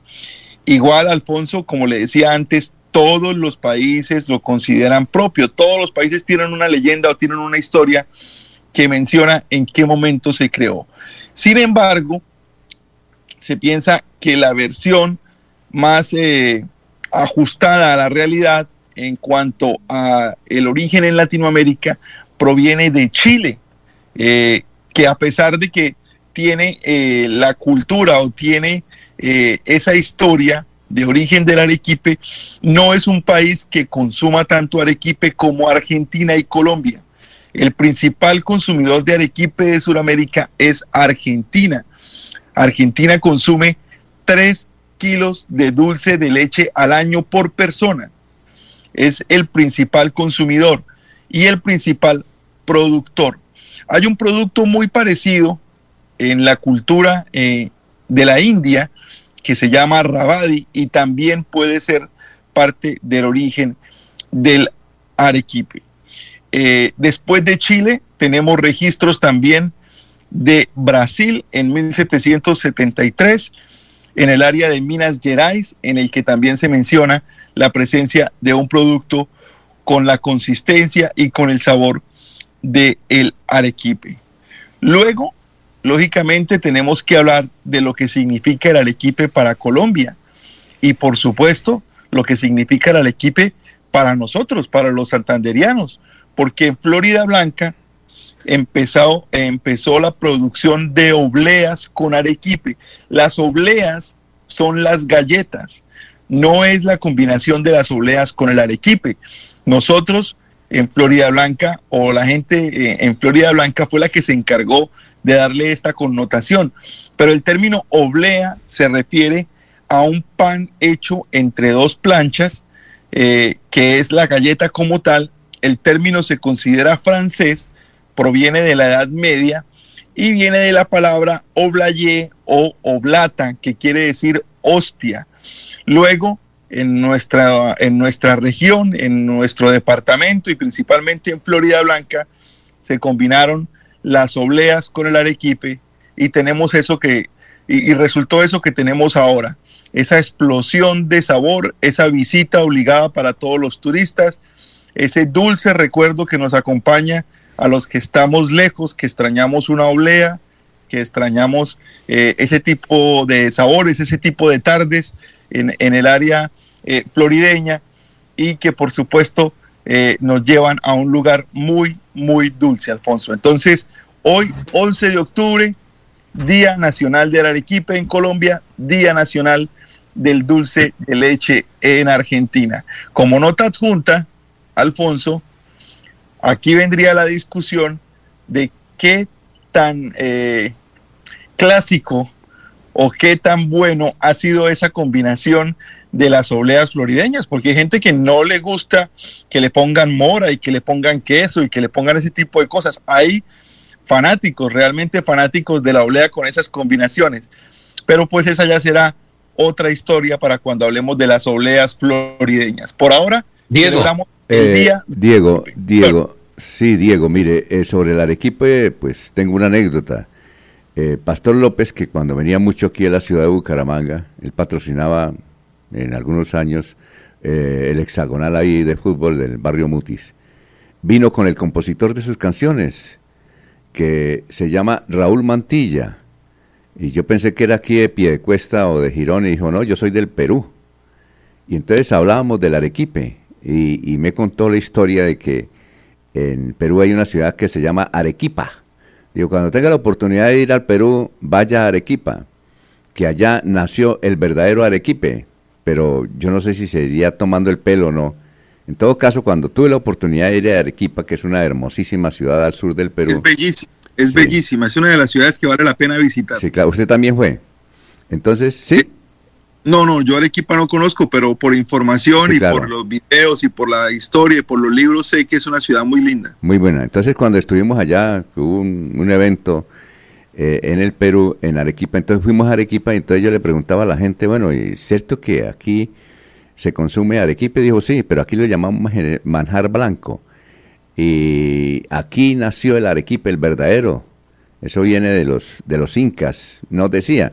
Pero luego hablamos con un historiador ahí de Arequipa, de Arequipa, y nos dijo, pues, eso no está comprobado, eso dice la gente, pero eso no, ese dulce viene de todas partes, eso viene de la India, como dice usted. ¿De dónde es que? De, Indonesia. Se piensa que viene de Indonesia y pasó a Filipinas. Lo que pasa, Alfonso, es que es un producto eh, en el que cualquier, en cualquier lugar del mundo donde hubo un cocinero descuidado pudo haber aparecido, porque lo que es es una combinación de leche con, con azúcar y, al que se le pasa la cocción y al que lo deja mucho tiempo, pues lo encuentra. Entonces seguramente eh, en muchos lugares del mundo al tiempo o simultáneamente pudo haberse descubierto ese producto o pudo haberse desarrollado. Por eso es que nunca se ha podido establecer una denominación de origen, como si con muchos otros productos. Pero lo que sí nos dijo el historiador en esa oportunidad, dijo, vea, lo que sí se inventó aquí es que al arequipe le pusieron mora, le pusieron piña, le pusieron mm. esos, ese sí se lo inventaron. Otros sabores. Otros sabores. Sí, otros otros sabores a la aulea. Usted conoce Moniquirá, conoce Vélez, conoce Barbosa, pero en esta zona se dice que el arequipe y esta mezclita que desde tradición se ha tenido con los indios guanes y luego con la conquista de Martín Galeano se conserva en esa región. En Cite, por ejemplo, se eh, se tiene buen arequipe. En Moniquirá se llama la ciudad dulce de Boyacá. En Vélez con el bocadillo también se tiene el arequipe. Es decir, que por tradición y cuando hicieron la primera misa en Chipatat ya se hablaba de ese arequipe. Lo que pasa es que hay que tener primero leche y la panela, porque con la panela también sale un exquisito arequipe que en las casas campesinas de la provincia de Vélez y del Bajo Ricaurte se consume mucho. ¿Recuerda usted toda esa tradición? Claro, por supuesto, Laurencio. Fui testigo y fui consumidor habitual de ese tipo de, dulces en esa, de esa región. Eh, pero, pero eso, en eso consiste yo creo que la, esencia del producto y, lo bello del producto, porque si yo le pregunto, por ejemplo, a un argentino, me va a decir que el arequipe lo inventaron ellos. Ah, si yo le pregunto a un brasilero, me va a decir que el arequipe lo inventaron ellos. Y todos en Latinoamérica tenemos un producto como el arequipe, muy parecido o con una consistencia similar, con un sabor exacto, seguramente con una creación también muy parecida. Entonces, es un producto realmente particular y realmente exquisito. No conozco, Alfonso, y le voy a decir algo, eh, seguramente algún oyente nos va a contradecir muy pronto, pero no conozco una sola persona que nos diga que no le gusta el arequipe. Puede ser que no sea un fanático del arequipe, pero no hay nadie que rechace una cucharadita de arequipe por ahí después del almuerzo como para hacer el postre, ¿no? Pero le, voy a decir una, le voy a decir una, ya Jorge, le voy a decir una cosa. Eh, el mejor arequipe que se produce en Colombia se produce en Barichara. Es el mejor arequipe. Cuando vayan a Barichara, pidan el arequipe y se convencerán. Dicen que es de Florida. No, para mí el mejor arequipe que se produce es en Barichara. No sé quién lo llevó, pero vayan allá, la familia Patiño. Y de leche de cabra, Alfonso. No, no, y de leche de cabra, que es la tradición. El mejor arequipe, el mejor arequipe que usted consume, lo consume en Barichara. ¿Qué iba a decir, Jorge? Yo les recomiendo el arequipe que fabrican ahí al lado de la casa cural, al lado de la capilla del corregimiento de la fuente en Zapatoca. Ese es muy bueno. Y eh, queda claro, porque el 11 de octubre, como el, día del arequipe, queda claro la, el porqué de la dulzura que caracteriza a los nacidos en este día. Y lo otro, Diego, es por qué hoy 11 de octubre es el día del arequipe, o sea, por qué este día y no otro. La verdad, no, no, no sé exactamente por qué se considera el día de hoy el día del Arequipe. Eh, sé que eh, se, hace, se establece como una fiesta eh, y me parece curioso que sea el día del Arequipe en dos países distintos, porque lo es tanto en Argentina como en Colombia.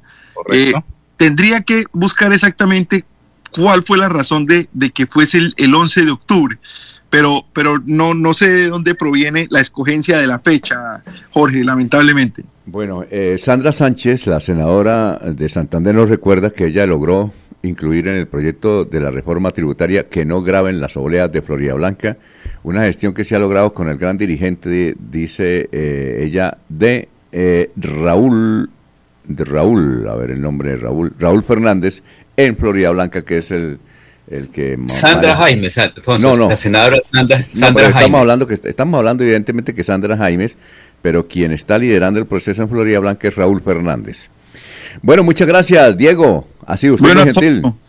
Que esté muy bien, un placer escucharlos y mañana estaremos aquí pendientes para compartir otro tema. Y no peleen por el Arequipe, que el Arequipe es de todos, no se preocupen. Que pase una dulce mañana.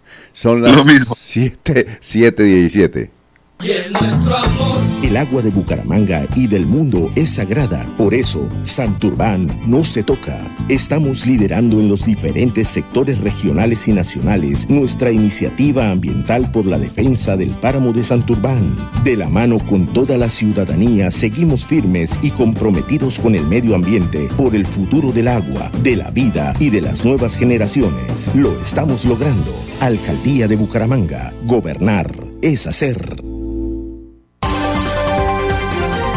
El Caballero.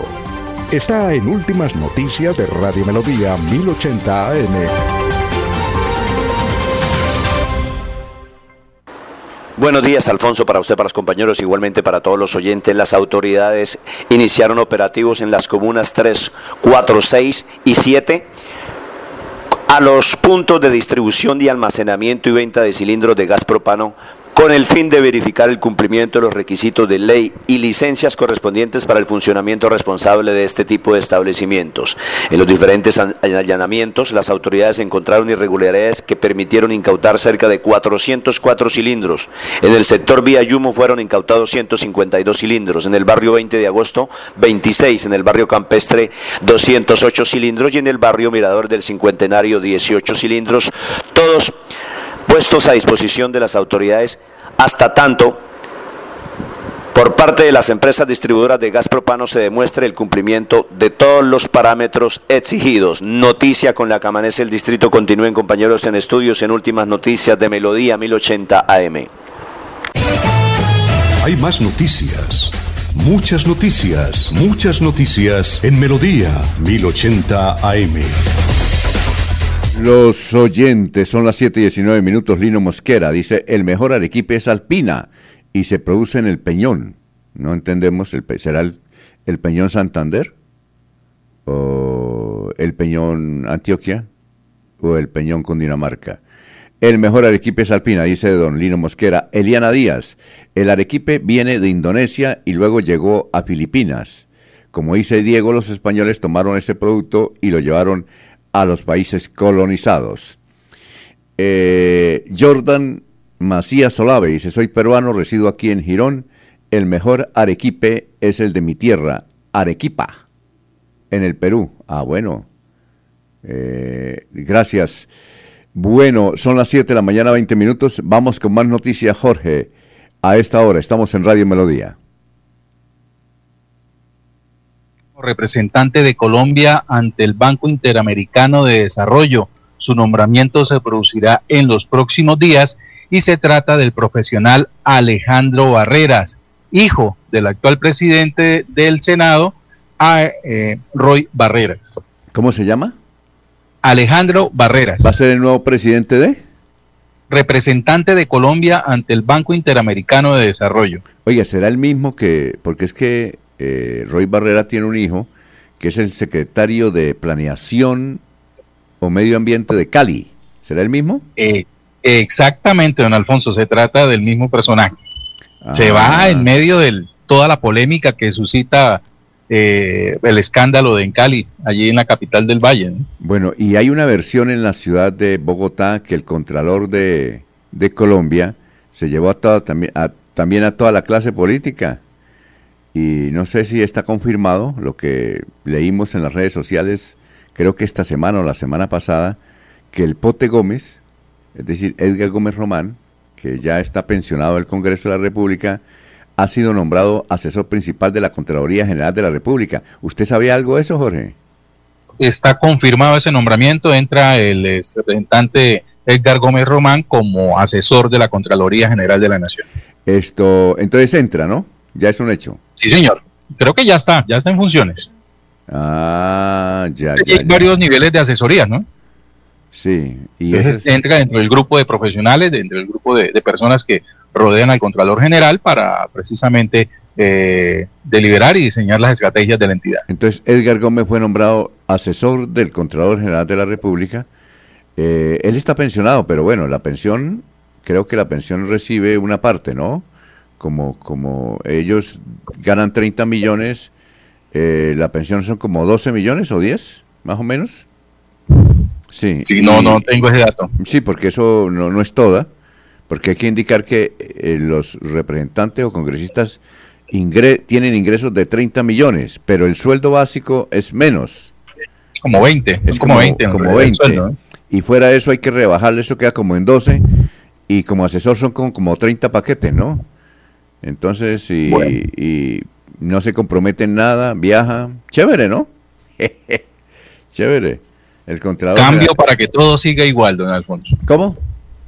Cambio para que todo siga igual. Ah, bueno. Pero, pero Alfonso, el excongresista no tiene ninguna inhabilidad para ocupar el cargo. Es decir, eh, él si está pensionado, no sé, porque tocaría verificar si está pensionado, porque puede tener el tiempo para pensión, pero si no lo ha tramitado porque le falta un añito, puede estar allá también trabajando, porque el derecho al trabajo, Alfonso, independientemente si ya tenga ahí por algo está trabajando en Bogotá, por su experiencia. Recordemos que Edgar Gómez Román ha cumplido una labor importante. Comenzó con, si no estoy mal, cuando era aquí el, el deporte, eh, no sé cómo se llamaba para su época, las ligas o el Comité de Deportes de Santander. Ah, no, es cuando el hombre ha hecho una actividad social muy importante. Él fue director de Coldeportes. Eh, fue director de Exacto, de Coldeportes. ¿sí? Muy bien. Ahí estaba en las grandes ligas de representación de Santander, Alfonso, ahí estaba pendiente con los calzados. Recuerde que él estuvo muy pendiente del calzado de Santander, le llegó delegaciones a Italia para que se capacitaran. Es decir, Edgar Gómez Román, pues yo creo que si no está inhabilitado, tiene todo el derecho a trabajar. No, no está inhabilitado, ya se posicionó como dice Jorge. Bueno, eh, Jorge, la de irnos. La don Alfonso, el trino que ha publicado el ex senador y el gobernador del, de Nariño, Antonio Navarro Walls, en el sentido de, dice lo siguiente, a San Andrés le ayudó mucho que Julia haya llegado solo a huracán categoría 1, muy distinto del que hace dos años en Providencia que fue de categoría 5 que no saquen tanto pecho autoridades alabándose por medidas preventivas. Oye, a propósito de Julia, eh, eh, Julia de Girón elevó una tutela. Julia Rodríguez, una tutela para incorporarse como alcaldesa de Girón. Vamos a ver si tiene éxito. ¿Se quiere convertir en, huracán? Tal vez. bueno, la de irnos, don Laurencio. Alfonso, mañana hablaremos de incidencias de la minería ilegal en Sotonorte con el exalcalde, porque allí se habla mucho, pero la verdad son otras, donde se requiere mucha inversión social, pero pocos están trabajando con eso. Eso es fácil hablar desde un escritorio y me dicen que ya vienen muchas pelucitas caminando y nada que llegan a Bucaramanga. Bueno, Héctor, eh, Héctor Hernández dice, más de 10.000 personas rechazaron la prohibición de las peleas de gallos. Ah, bueno. Bueno, muchas gracias. Ya está ahí el doctor eh, Ricardo González Parra.